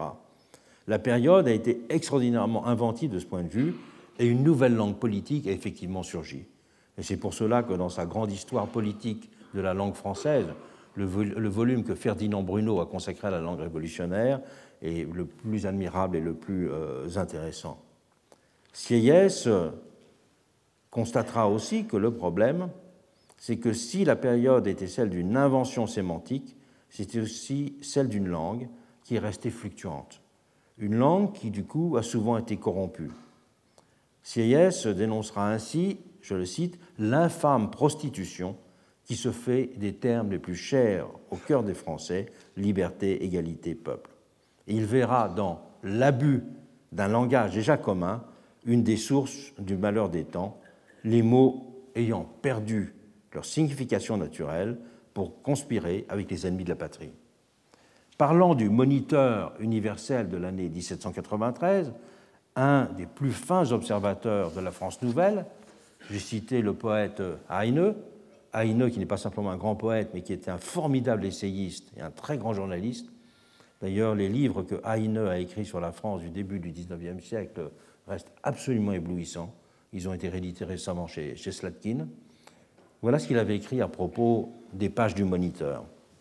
Il avait dit C'est un ouvrage de magie que vous ne pouvez enchaîner, car il renferme dans son sein des formules d'évocation beaucoup plus puissantes que l'or et les fusils, des paroles avec lesquelles on peut réveiller les morts dans les tombeaux et envoyer les vivants dans les ténèbres de la mort.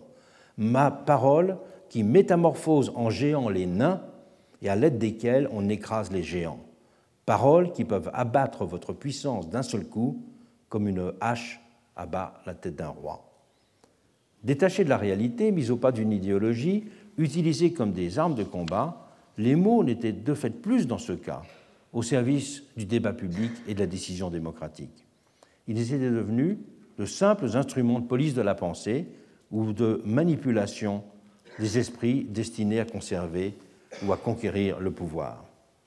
Un parler-faux de cette nature a en effet un effet destructeur de la vie démocratique beaucoup plus redoutable que celui du rhéteur. Le langage n'en est fait pas seulement dans ce cas une fonction de séduction ou de dissimulation.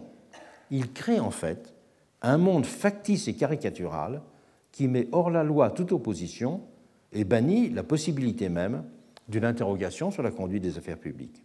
Il conduit, selon une formule célèbre qui est une formule d'Augustin Cochin, il conduit à éliminer le réel dans l'esprit au lieu de réduire l'inintelligible dans l'objet. Je pense que c'est la façon dont Cochin avait résumé dans son livre Les sociétés de pensée, la démocratie moderne, le travail du langage pendant cette période. Et je crois que cette, cette idée de voir euh, cette distinction entre l'élimination du réel dans l'esprit au lieu de réduire l'inintelligible dans l'objet est vraiment une observation très, très puissante. C'est un processus de distension avec la réalité qu'Anna Arendt avait repris en son compte et avait développé, puisqu'elle lui consacre certaines des pages les plus fameuses des origines du totalitarisme. Elle a montré euh, dans ce livre comment des masses désorientées et désenchantées en était venue à fuir ce qu'elle appelait la facticité du monde réel pour se réfugier dans l'univers fictif, rassurant parce que cohérent, construit par l'idéologie. La force de l'idéologie totalitaire, résumera-t-elle ainsi, repose sur sa capacité à couper les masses du monde réel. Ce type de parler faux, lorsqu'il règne durablement en maître, fait advenir ce fameux pays du mensonge déconcertant dont Anton Siliga a fait l'analyse. Pays dans lequel la langue appauvrie du pouvoir fait exister un monde plus simple et plus logique dans lequel les individus se résignent à trouver un certain confort.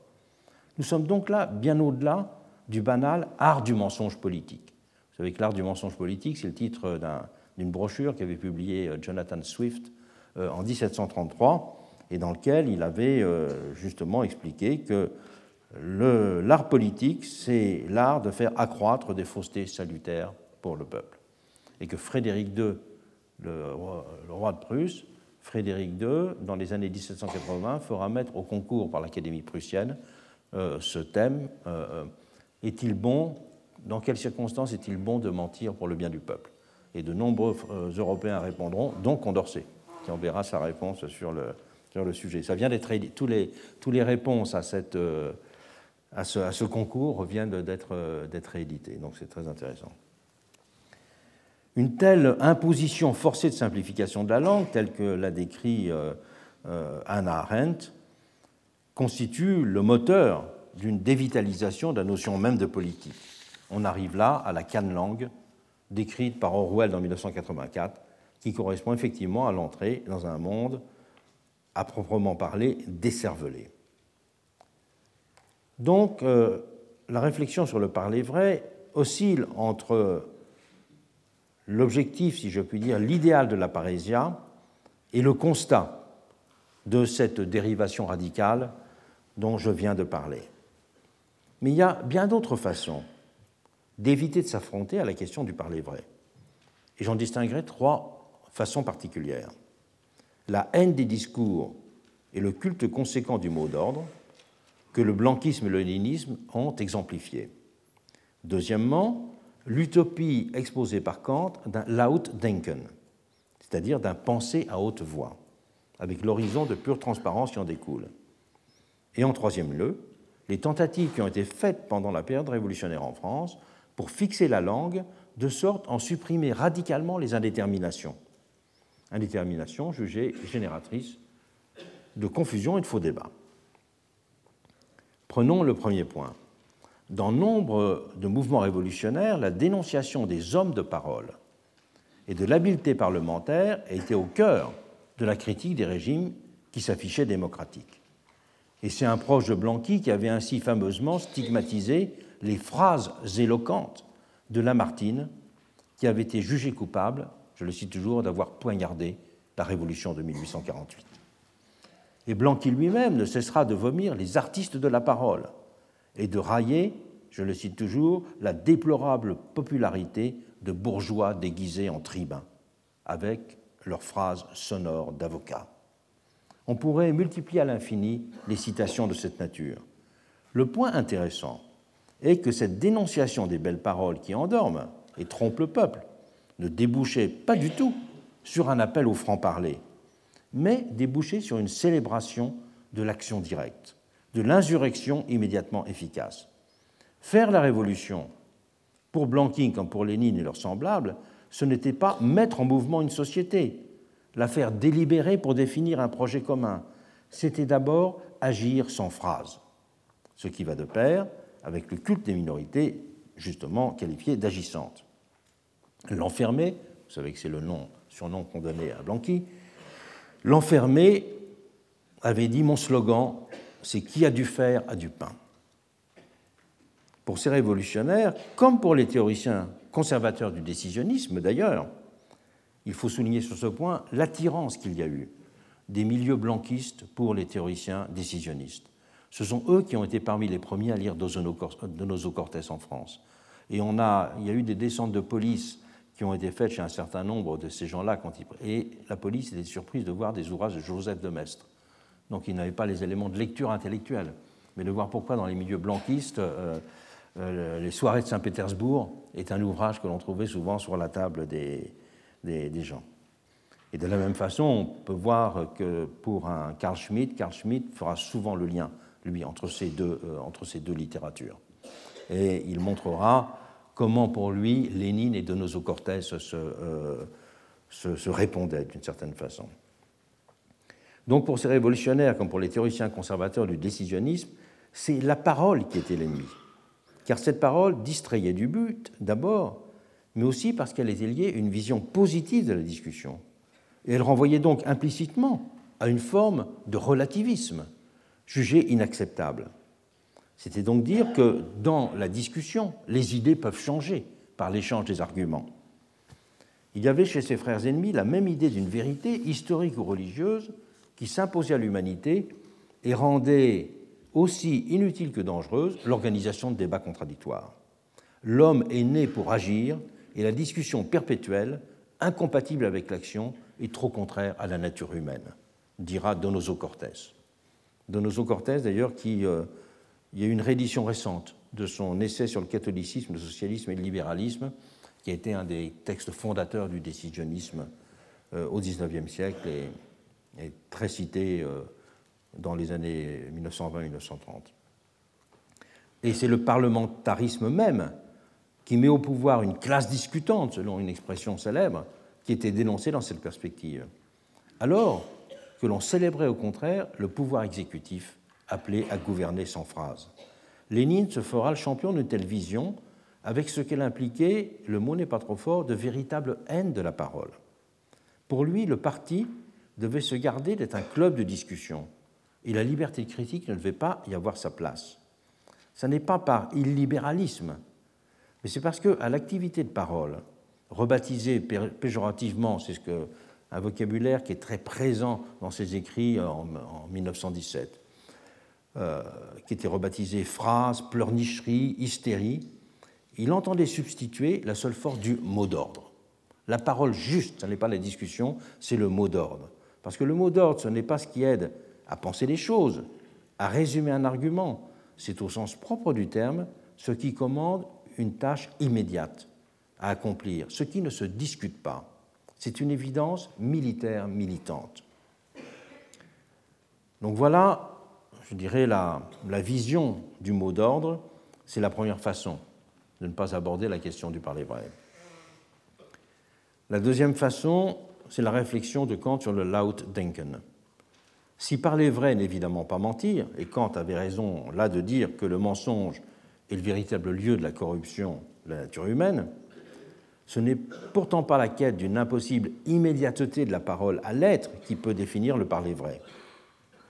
Dans son anthropologie, Kant avait posé la question de savoir ce qu'il adviendrait dans une société, c'est un peu une, expérience théorique, de savoir ce qu'il adviendrait dans une société où les êtres humains ne pourraient penser qu'à haute voix, c'est-à-dire une société dans laquelle toutes les pensées seraient immédiatement et intégralement exprimées.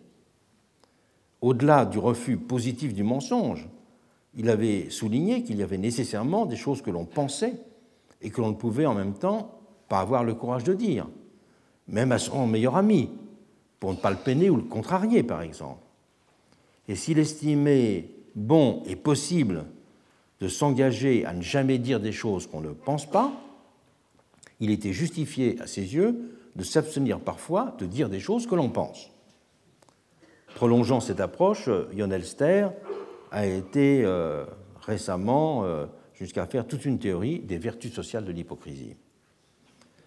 À une telle, c'est toute une histoire de civilité aussi, hein, à une telle impossible transparence du cœur, la transparence du cœur qui serait celle du Lautdenken, c'est-à-dire de ce qu'il appelle l'Offenherzigkeit, Kant opposait simplement l'idéal de sincérité, Aufrichtigkeit. Adapter une éthique des relations individuelles, cette conceptualisation n'est cependant pas, à mon avis, applicable au langage politique. Il est en effet nécessaire de pouvoir tout dire en démocratie en matière de fonctionnement de la société s'entend. Il faut, en troisième lieu, considérer une troisième impasse. C'est l'expérience révolutionnaire, c'est quelque chose de très peu connu cela.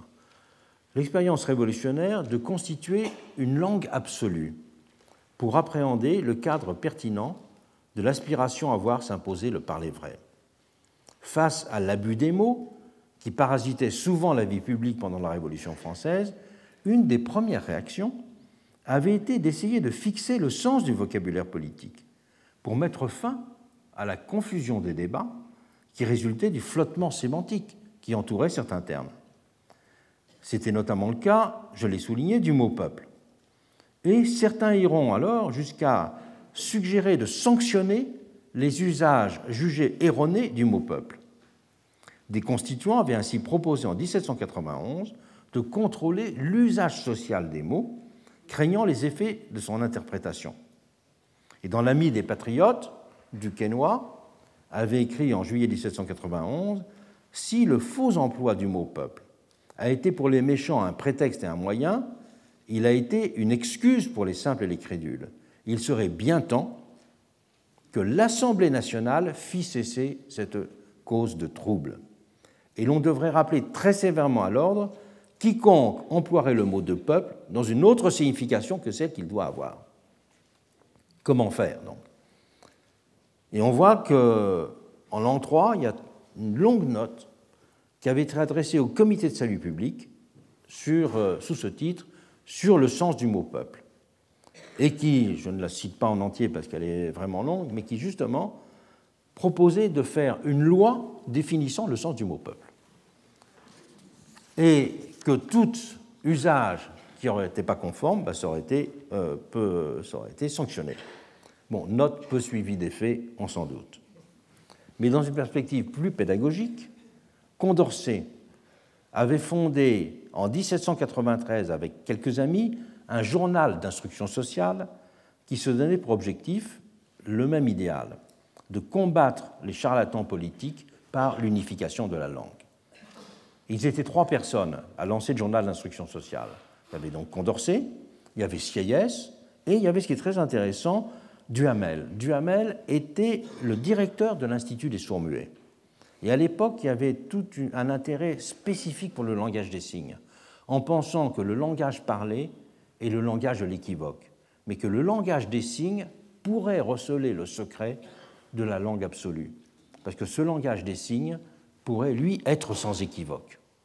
Et donc, euh, Condorcet était très proche de Duhamel et avait beaucoup euh, réfléchi avec lui à cette euh, idée d'une langue, en quelque sorte, qui existerait sans, sans équivoque. Et c'était réédité il n'y a pas longtemps, tout le journal d'instruction sociale aussi.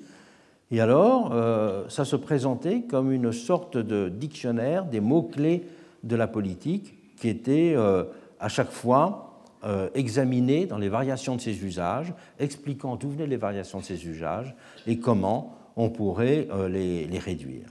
Le credo de la publication, c'était euh, ce qui avait été annoncé dès le premier numéro, dès le prospectus, en disant la raison n'étant une, elle ne peut avoir qu'un langage. Et Sieyès lui-même, après cette première expérience avec Condorcet et avec Duhamel, avait réfléchi aux conditions dans lesquelles il était possible de fixer la langue par des conventions et de constituer de la sorte dans l'ordre politique ce qu'il avait appelé une langue propre à distance des approximations de la langue naturelle. C'est tout un travail philosophique qui avait été mené à cette époque-là aussi par Destude de Tracy. C'est un livre qui n'est plus beaucoup lu, mais il y a euh, cette dimension de recherche linguistique dans euh, les éléments d'idéologie. Les éléments d'idéologie qui étaient un livre très marquant quand même euh, de, de, ce début du mouvement de l'idéologie, cherchait les conditions de constitution d'une langue analytique qui euh, serait susceptible donc de changer les conditions d'exercice de la démocratie. Cette utopie de la langue pure, là aussi sous cette troisième modalité de la langue analytique, telle que l'avait définie Destutt Tracy, a échoué. Mais la nécessité permanente de soulever les questions de fond sous-jacentes à l'indétermination des mots, clé de la langue politique, doit, elle, être considérée comme incontournable. En termes biographiques, je signale qu'il y a tout un, retour d'intérêt pour cette question de la langue analytique chez, euh, chez Tracy, et qu'il y a euh, deux grosses thèses qui viennent d'être publiées sur cette idée de langue analytique. Il y a celle de de Rose Goetz sur Destructratie, philosophie du langage et sciences de l'homme, et celle de Brigitte Schliebenlange, idéologie, révolution et uniformité de la langue, qui a été publiée en Belgique. Ces trois fausses euh, visions ou impasses nous invite à retourner à une réflexion sur les ressorts du parler vrai. Pour cela, il faut faire retour à Démosthène et à la notion de parésia, pour considérer l'engagement radical comme première condition du parler vrai. Le monstre, c'est par ces termes qu'Échine désignait Démosthène pour stigmatiser son concurrent Athènes. Monstrueuses étaient en effet à ses yeux les ressources d'une éloquence à la puissance de conviction inégalée, qu'il jalousait et qu'il redoutait.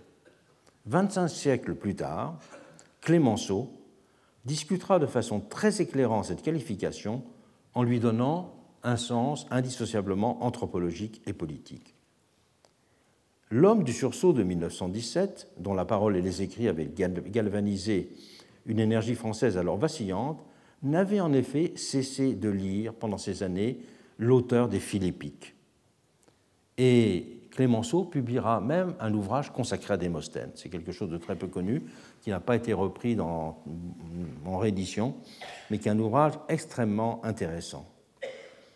Parce que Clémenceau avait voulu aller au fond des choses pour comprendre ce qui avait donné une telle force à des discours de Démosthène comparativement à ceux d'Échille. La différence entre les deux hommes ne pouvait s'appréhender pour lui à l'aune de la seule technique oratoire. Avec leurs mérites spécifiques, l'art de chacun était en effet à ses yeux également éblouissant. Mais leur rapport à la parole était en revanche très différent. Et c'est sur ce point que Clémenceau a, en expert, concentré son attention. Et ceux d'entre vous qui seraient intéressés par cela, vraiment, c'est extrêmement intéressant de relire les discours d'octobre à décembre 1917 de euh, Clémenceau et de les, de les relire en pensant qu'il avait relu les Philippiques. Parce qu'à ce moment-là, je crois qu'on relit ces textes très différemment. Dans les moments décisifs, avait fortement noté Clémenceau, la foule, je le cite, cherche moins un parleur qu'un homme, vraiment homme où se prendre. Ce n'est pas l'art qui impose Démosthène à notre admiration, disait-il. C'est l'offrande sans réserve d'un idéal de volonté. Ainsi comprise, la parole s'élève au rang d'une puissance d'action. Avec Démosthène, le parésiaste, c'est en effet le verbe et l'action qui s'épousaient, une parole qui était pleinement l'expression d'un tempérament et d'une détermination. Là était pour le tigre l'essentiel. Alors qu'Échine débitait brillamment des arguments, Démosthène avait nourri avec évidence sa parole, je le cite, d'une effusion des profondeurs. Et ses auditeurs pouvaient ressentir qu'il se donnait pleinement aux Athéniens quand il s'adressait à eux.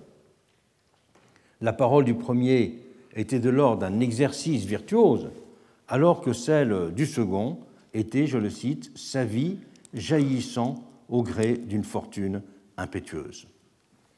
Dans ce cas, soulignait Clémenceau, l'orateur saisit l'Assemblée moins par la qualité positive de ses arguments que par la sensation de la somme de lui-même qu'il engage au combat. C'est donc le fait de se donner, ça revient sans cesse sous la plume de Clémenceau, qui était pour lui le ressort vital du parler vrai. Le verbe ne se dissociant plus alors d'un engagement irréversible. Ce parler vrai n'a donc, euh, je ne dis pas qu'il n'a rien à voir, mais il va bien au-delà de l'idée kantienne de sincérité. Il va bien au-delà aussi d'un terme qui n'a pas son, expression vraiment en français, qui est le terme anglais de candor, la candeur. Le mot candeur en anglais est beaucoup plus profond que celui de, sincérité en français, et il a été récemment réhabilité dans tout un travail de théorie politique dans un livre qui a pour titre The Eyes of the People. Peut dire que le parler vrai, c'est lui une forme radicale d'implication dans la cité, de lien entre une existence personnelle et un destin collectif. Et on peut penser, bien sûr, ça vient à l'idée immédiatement, pour le XXe siècle, à l'appel du 18 juin ou au grand discours de Churchill pendant la guerre. Ces discours n'appartiennent pas au registre des annonces ou des promesses, mais ils sont selon l'expression de Clémenceau, des catapultes qui abattent l'obstacle d'un seul coup. S'il parlait vrai des moments de vérité, des circonstances exceptionnelles, et ne peuvent s'en revendiquer que ceux dont l'engagement n'a jamais failli. Ce sont des paroles nécessairement rares. Le parler vrai des temps ordinaires, lui, se lie plus modestement à cette notion de sincérité. Mais il n'est pas seulement, et j'aimerais trouver un mot, un mot français qui puisse exprimer l'idée de candor. En anglais, je ne l'ai pas trouvé. Si quelqu'un a une idée, qu'il me la donne. Il faut partir euh, sur ce point du fait que ce parler vrai, il est d'abord miné par le dualisme structurel du langage politique en démocratie. Ce dernier se déploie en effet sur deux registres qui répondent à des objectifs distincts. D'un côté, le langage du moment électoral, dominé par le fait d'une compétition pour gagner le plus grand nombre de suffrages, de l'autre, le langage gouvernemental qui vise à justifier une action. Le langage électoral a pour ressort la séduction et l'accusation, il vise à déconsidérer ou à disqualifier des adversaires, en jugeant notamment leurs actions passées, à se distinguer d'eux en termes de valeurs, d'idéologie ou de programme, en même temps qu'à établir un rapport de proximité avec l'opinion. C'est donc d'un côté un langage polémique et critique, et de l'autre un langage de projection dans le futur. Le discours gouvernemental met quant à lui, à l'inverse, l'accent sur les contraintes de l'action, les différences d'intérêts qu'il faut gérer, la prégnance des événements auxquels on se trouve confronté. Le langage électoral est fondé sur un art des compromis, pour élargir son camp de base, et sur un art de l'évitement, pour éloigner les sujets qui fâchent, comme on dit, tandis que le langage gouvernemental doit arbitrer et trancher et conduit par là même à diviser. En même temps qu'il est lui aussi dominé par un impératif quotidien de survie qui prime sur tout le reste. En supposant même, hypothèse peu réaliste, que le langage électoral soit animé par un authentique parler vrai d'intention, disons, celui-ci ne peut que s'avérer distant d'un parler vrai d'action. La vie démocratique est structurellement parasitée par cet écart. Écart qui ne fait que se creuser sous l'effet de deux facteurs. La tendance à l'effacement de la notion de programme d'abord. J'ai insisté à plusieurs reprises. Or, celle-ci contribue à faire un lien entre les deux moments, électoral et gouvernemental, dans un monde relativement fermé et stable. Mais le mouvement de présidentialisation des démocraties, lié à une médiatisation croissante des personnes, a aussi conduit, d'un autre côté, à accroître l'écart en donnant un visage aux promesses et en mettant simultanément en place une économie de l'imputation des responsabilités beaucoup plus visible. Les modalités du face-à-face -face de l'opposition et de la majorité gouvernante attisent cet effet en instaurant une forme de campagne électorale permanente qui mêle de façon inextricable les deux langues. C'est donc de l'extérieur de la sphère politicienne que doit naître l'effort pour réduire cette dualité du langage politique en démocratie, clé de l'avènement d'un parler vrai. Ce n'est possible que si les citoyens en intériorisent l'exigence, ce qui est loin d'être le cas. Il y a en effet aussi un confort psychologique dans le consentement à cette dissociation. Elle légitime la virulence des critiques envers le monde de parti, tout en justifiant l'inaction des citoyens devant ce qu'ils présentent comme une fatalité. L'engagement citoyen en faveur du parler vrai doit ainsi être compris comme une condition de son développement. Et de même qu'il n'y a pas de démagogue sans foule satisfait d'être flatté, il n'y a pas de double langage politique sans citoyen schizophrène. Le parler vrai a enfin une dimension réflexive. Il ne signifie pas seulement qu'il y a une vérité à exprimer, il implique la reconnaissance de l'indétermination structurelle de l'idée démocratique, dans laquelle s'enracine souvent le flottement des mots. C'est là sa véritable origine. Indétermination de son sujet, la notion même de peuple pouvant être à la fois entendue sociologiquement, politiquement ou juridiquement, se liant à chaque fois à des modes d'expression et des procédures spécifiques de représentation. Le peuple est ainsi à la fois corps civique, figure de la généralité sociale et population au pluriel. Indétermination de son objet qui renvoie aussi bien à l'idée d'une émancipation autonomie qu'à celle d'une émancipation puissance sociale. Indétermination de ses formes, le statut des procédures représentatives pouvant par exemple, pouvant par exemple être compris fonctionnellement comme technique de gestion du nombre et de la complexité ou substantiellement comme élément de constitution d'un type de régime spécifique. Le parler vrai prend ainsi sens en étant rapporté au fait que la démocratie se définit à partir du travail permanent d'exploration de ces termes, des termes de sa propre indétermination. Il n'y a pas de parler vrai pensable s'il n'y a pas une considération du rôle de l'indétermination de la démocratie et des conditions d'exploration de cette indétermination. Il se lie en cela à la lumière, à la mise en lumière des tensions et des contradictions qui structurent la démocratie. La bataille pour le parler vrai peut être euh, comprise comme se jouant sur trois terrains. Sur celui du mensonge, la lutte contre le mensonge, c'est le plus évident, mais également sur celui de la paralysie des débats liés au règne des monologues, ainsi que sur celui des problèmes posés par l'avènement d'une nouvelle langue des intentions. Commençons par le premier point. La bataille pour le parler vrai consiste là à débusquer les mensonges, les approximations, les glissements sémantiques qui émaillent les discours politiques. Elle poursuit toutes les formes d'accommodement avec la vérité.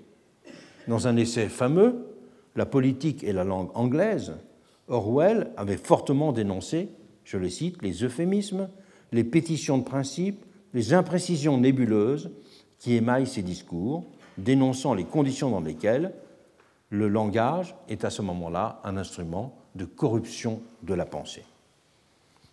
Dans ce, c'est quelque chose de souvent cité, cet article, où il prend comme exemple, c'est des choses qui sont écrites juste après la guerre, hein, où il dit des villages sans défense subissant des bombardements aériens, leurs habitants sont chassés dans les campagnes, leur bétail est mitraillé, leurs huttes sont détruites par des bombes incendiaires, cela s'appelle la pacification. Des millions de paysans sont expulsés de leurs fermes et jetés sur les routes sans autre viatique que ce qu'ils peuvent emporter, cela s'appelle une rectification de frontières des gens sont emprisonnés sans jugement pendant des années, ou abattus d'une balle dans la nuque, ou envoyés dans des camps de bûcherons de l'Arctique pour y mourir du scorbut. Cela s'appelle l'élimination des éléments suspects. Les exemples d'expression de ce type sont infinis. Ils suggèrent qu'il y a en ce domaine un champ décisif d'exercice de la vigilance citoyenne, qu'elle s'exerce par le biais d'associations ou par l'intermédiaire de médias responsables. Déconstruire la rhétorique politique, passer au crible les abus de mots, c'est en effet un moyen de réduire le parler faux et surtout de ne plus laisser le monde politique en situation d'imposer son langage et la façon de le manier sans être contesté. De même que les journaux de qualité essaient de pratiquer ce qu'ils appellent le fact-checking, des informations contenues dans les articles qu'ils publient, ils feraient œuvre citoyenne aussi en s'astreignant à un word-checking, c'est-à-dire à une façon d'analyser le langage politique, ce à quoi correspondent d'ailleurs des tentatives comme la rubrique Info et intox en Libération ou celle de décryptage dans le monde. On peut signaler une chose intéressante, c'est que le titre qu'avaient choisi les Cordeliers pour publier leur journal pendant la Révolution était La bouche de fer. Le, titre La bouche de fer faisait euh, référence à quelque chose de moins connu maintenant, mais qui était très, très connu au XVIIIe siècle c'est euh, à cette euh, sculpture romaine en bas-relief représentant à peu près 1,50 m de hauteur. C'est un bas-relief qui est, qui est planté, enfin qui est plaqué dans le mur de l'église Santa Maria in Cosmedine à, Rome. Et ça s'appelle la Bocca della Verita, et c'était réputé pour être une sculpture où si on introduisait la main, euh, on, pouvait euh, être, avoir la main prise si on était un menteur. Et donc très peu de gens osaient la mettre. Et, je ne sais pas si vous vous souvenez, mais il y a un film où il y a Gary Cooper et puis Audrey Byrne qui font un, s'appelle un séjour à Rome, je crois. Eh bien, on, le voit mettre sa main dans la bouche de la vérité, et puis après, il la cache son pantalon et il, apparaît comme n'ayant plus de main mais avant Gary Cooper, les Cordeliers s'étaient intéressés à la Bocca la Verita. Et l'idée était de dire justement que le journal des Cordeliers devait être le journal de mise à l'épreuve de la parole politique. Et euh, ce journal, La Bouche de Fer, était un des plus, un des plus importants intellectuellement de la Révolution parce que c'est dans ce journal qu'ont été publiées toutes les conférences que l'abbé Fauché a faites sur l'interprétation de Rousseau. Et donc, c'est le grand exemple que l'on a d'interprétation de Rousseau pendant la Révolution euh, française. Et c'est là aussi où tout le milieu du cercle social s'est exprimé. Donc, c'est vraiment un journal euh, toutes les théories de la législation directe du peuple, par exemple, se trouvent dans ce journal. Mais la bataille pour le parler vrai, si elle doit euh, euh, mettre à distance évidemment tous ces manchons, ces euphémisations, elle doit aussi en second lieu prendre la forme d'une critique du monologue en politique. Le monologue, c'est la parole autiste, celle du non-affrontement avec autrui. Car le débat politique s'en trouve du même coup vidé de sa substance. Il se réduit en effet alors à une juxtaposition stérile de ces monologues. Son modèle est celui de la guerre de tranchées. Il a donc une capacité d'apport très faible en termes informationnels et ne consiste pas en un véritable échange d'arguments. C'est pourquoi il ne conduit presque jamais à l'exercice des choix à la position des problèmes. Cette question du monologue en politique a une longue histoire. Avant d'être considérée en général, c'est dans le cadre de l'organisation des débats parlementaires qu'elle a d'abord été appréhendée, en portant sur un point précis. Les interventions dans les chambres doivent-elles être improvisées pour se répondre les unes aux autres et permettre par leur spontanéité d'organiser un débat vivant, ou bien peuvent-elles consister en une lecture de discours écrits à l'avance, risquant donc de se succéder de façon incohérente? Le modèle anglais et le modèle français se sont opposés sur ce point. En Angleterre, il était de longue tradition que les discours devaient en général être improvisés, à la très rare exception de certains débats de politique générale les orateurs n'étant autorisés qu'à s'appuyer sur quelques notes servant d'aide-mémoire. La disposition des chambres et leur petite taille, il est vrai, a rendu assez naturelle cette façon de faire. Chacun parlant de sa place, en l'absence de tribune, la prise de parole a pu garder un caractère informel et les débats ont en conséquence le plus souvent été de véritables discussions. Tout autre a été l'expérience française, qui a, depuis la Révolution, privilégier l'usage du discours écrit, pour des raisons de fond et de forme. Les raisons de fond, c'est que la préférence pour l'écrit y a été liée à la vision héritée des Lumières de sa supériorité conceptuelle. C'est une question qui a notamment été longuement discutée par Condorcet. Condorcet a écrit L'art de faire des discours écrits est la véritable rhétorique des modernes. Et l'éloquence d'un discours est précisément celle d'un livre fait pour être entendu de tous les esprits dans une lecture rapide. Donc, l'éloquence des modernes, c'est l'écrit. L'éloquence ancienne, c'était justement la parole. Je renvoie là aussi, Jean Starobinski a publié un très bel article sur cette opposition de l'éloquence des modernes et l'éloquence des anciens euh, au moment du bicentenaire de la Révolution. Éloquence antique, éloquence future aspect d'un lieu comme un ancien régime. Vous le trouverez dans le gros volume de Keith Baker sur The French Revolution and the Creation of Modern Political Culture. La discussion sérieuse poursuivra à Condorcet implique de substituer le raisonnement à l'éloquence, de substituer les livres aux parleurs. Sismondi, qui a aussi euh, publié un long article sur la question, dira quelques années plus tard La discussion sérieuse, celle qui fait pénétrer la lumière et la vérité dans tous les esprits pensants, est celle qui se soutient par les livres. Il est vrai aussi qu'un argument démocratique s'ajoutait à ces considérations fondées sur une critique de la rhétorique ancienne. C'est la possibilité de faire sortir par l'écrit les discours de l'enceinte parlementaire. Et effectivement, c'est ce qui s'est passé pendant la Révolution. Il y a eu pendant la Révolution des imprimeries spéciales euh, pour euh, diffuser et imprimer ces brochures. On ne pouvait pas aller sur une brocante n'importe où en France sans retrouver encore de ces discours euh, imprimés qui ont été imprimés à des. Globalement, il y a eu des dizaines de millions d'exemplaires. C'était une façon, cet argument démocratique, de critiquer aussi le fonctionnement des chambres anglaises, qui était marqué par un fort sentiment d'entre-soi, l'idée de former un club de gentlemen. Et l'hémicycle à la française se distinguait aussi matériellement du modèle anglais. Le fait pour l'orateur de devoir monter à une tribune de plusieurs marches pour s'exprimer donnait un caractère plus solennel à sa prise de parole. Il faisait face à tous ses pairs, et l'orateur, en fait, était plus dans la position d'un professeur face à ses auditeurs dans un amphithéâtre que dans celle du partenaire d'une discussion. La présence d'un large pupitre, très large pupitre, avait été aussi calculée pour permettre de dérouler confortablement son papier. Parce qu'aujourd'hui au moins, quand on lit un texte, on tourne des pages. Mais à l'époque, on déroulait un papier.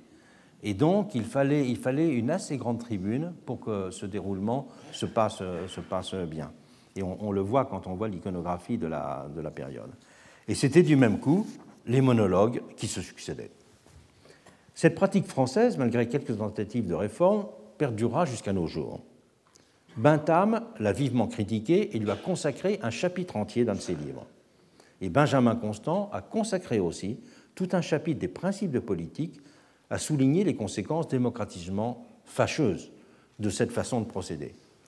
Je rappelle aussi d'ailleurs que vous savez qu'il était l'inspirateur de l'acte additionnel aux constitutions de l'Empire de mai 1815, et dans cet acte additionnel, il y a justement un article qui prévoit l'interdiction de la lecture des discours de façon parlementaire. Et dans les principes de, de politique de la même époque, voilà ce qu'écrira Benjamin Constant.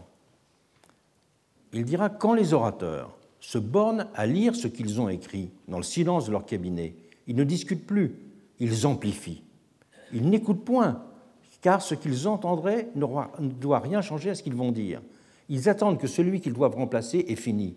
Ils n'examinent pas l'opinion qu'il défend, ils comptent le temps qu'il emploie et qui leur paraît un retard. Alors il n'y a plus de discussion, chacun reproduit des objections déjà réfutées, chacun laisse de côté ce qu'il n'a pas prévu, tout ce qui dérangerait son plaidoyer terminé d'avance. Les orateurs se succèdent sans se rencontrer, s'ils se réfutent, c'est par hasard. Ils ressemblent à deux armées qui défileraient en sens opposé l'une à côté de l'autre, s'apercevant à peine, évitant même de se regarder de peur de sortir de la route irrévocablement tracée. Quelques années plus tard, un des très grands pamphlétaires, le plus grand de la monarchie de Juillet, qui est le vicomte de Cormenin, qui jouera le rôle que vous savez dans la Constitution de 1848, qui écrivait beaucoup de textes sous le pseudonyme de de Timon à l'époque, a publié un livre des orateurs. Et dans ce livre des orateurs, il y a une longue satire de celui qu'il appelle le récitateur. Le récitateur, c'est justement euh, le parlementaire qui ne fait que lire des discours. Et il dit, le récitateur, c'est celui qui ne regarde pas l'Assemblée, qui se retire et s'enfonce en lui-même, et se loge dans les cases de son cerveau où toutes ses phrases sont proprement rangées à leur place. Récitateur, qui ne sait avoir que l'éloquence de la veille, alors que l'orateur devrait être l'homme du moment. Cette réduction du débat démocratique euh, à une succession de monologues s'est depuis généralisée et élargie à toutes les scènes de la vie publique, avec les mêmes effets en termes d'appauvrissement de la vie politique. Le monologue ne consiste en effet en un type de parole qui ne se risque pas, qui n'est jamais mise à l'épreuve. Le monologue contribue à figer les positions, en invitant à choisir un camp, mais non pas à euh, examiner des arguments. Pour essayer de remédier à cette forme sournoise de vitalisation de la politique, il n'y a pas de remède institutionnel qui puisse être euh, imaginé. Et on n'imagine heureusement pas une loi sur le parler vrai. Mais il serait en revanche possible que des campagnes électorales soient davantage prises en main par des organisations citoyennes, qui aideraient à construire des problèmes, qui aideraient aussi, euh, on le voit par l'exemple de certaines commissions. Je donne deux exemples très différents. Le rôle exceptionnel qu'a eu la commission de la nationalité en 1987 et le rôle qu'a eu plus récemment le Conseil d'orientation des retraites. On voit bien comment peuvent être construits des problèmes qui ne sont pas simplement, font pas simplement du débat politique euh, une succession de monologues. Mais il y a un troisième champ de bataille, et c'est par là que je terminerai du parler vrai, qui est beaucoup moins connu, beaucoup moins compris, c'est celui que j'appellerais l'avènement d'un langage des intentions. Il s'agit là d'une langue nouvelle qui a fait éruption de façon relativement récente en politique. Elle est liée, me semble-t-il, au développement d'une atmosphère d'impuissance et un sentiment de désorientation qui tiennent aussi bien à l'objectivité du fonctionnement d'un monde dans lequel les forces impersonnelles du marché et de la gouvernance semble régner sans qu'une prise soit possible sur elle, autant qu'à la difficulté à concevoir l'exercice autrement que sous sa forme que j'ai qualifiée de projective. Ce nouveau langage est lié à une tendance à l'autonomisation croissante d'une parole politique qui ne se rapporte plus tant à des actions, à la réalité, qu'à des intentions. Ces dernières dessinent en effet, elles, un univers positif dans lequel peut s'affirmer une dignité combattante et une capacité de résistance au désordre établi. Ce langage restaure le sentiment d'une maîtrise sur les choses d'ordre moral. Pour bien comprendre ses ressorts et sa consistance, il faut noter ce qu'il n'est pas. Ce n'est pas le langage idéologique classique, corseté dans ses certitudes. Ce n'est pas la parole saturée des promesses. Ce n'est pas le langage autiste monologique. Ce n'est pas non plus le politiquement correct, plaquant sur la réalité sa bien-pensance. Ce n'est encore pas le discours totalitaire qui enferme les auditeurs dans un univers fictif. Ce n'est pas non plus le fait de l'affirmation de conviction. Il s'agit de quelque chose de tout à fait différent. C'est une langue qui se lie à la perception d'un monde gouverné par des intentions dont procèdent toutes les réalités. L'idée de changer le monde consiste dans ce cas à croiser le fer pour imposer d'autres intentions dont pourrait sortir un monde différent. Cette nouvelle langue a le vent en poupe. Elle s'impose de plus en plus de différents côtés de l'échiquier politique, sur des sujets de société aussi bien que de politique économique ou de politique étrangère. Elle inaugure une nouvelle façon d'être coupée des réalités, par la constitution en réalité de ce monde des intentions. Elle se lie aussi structurellement, euh, donc, à une aversion pour les compromis et les arrangements pratiques.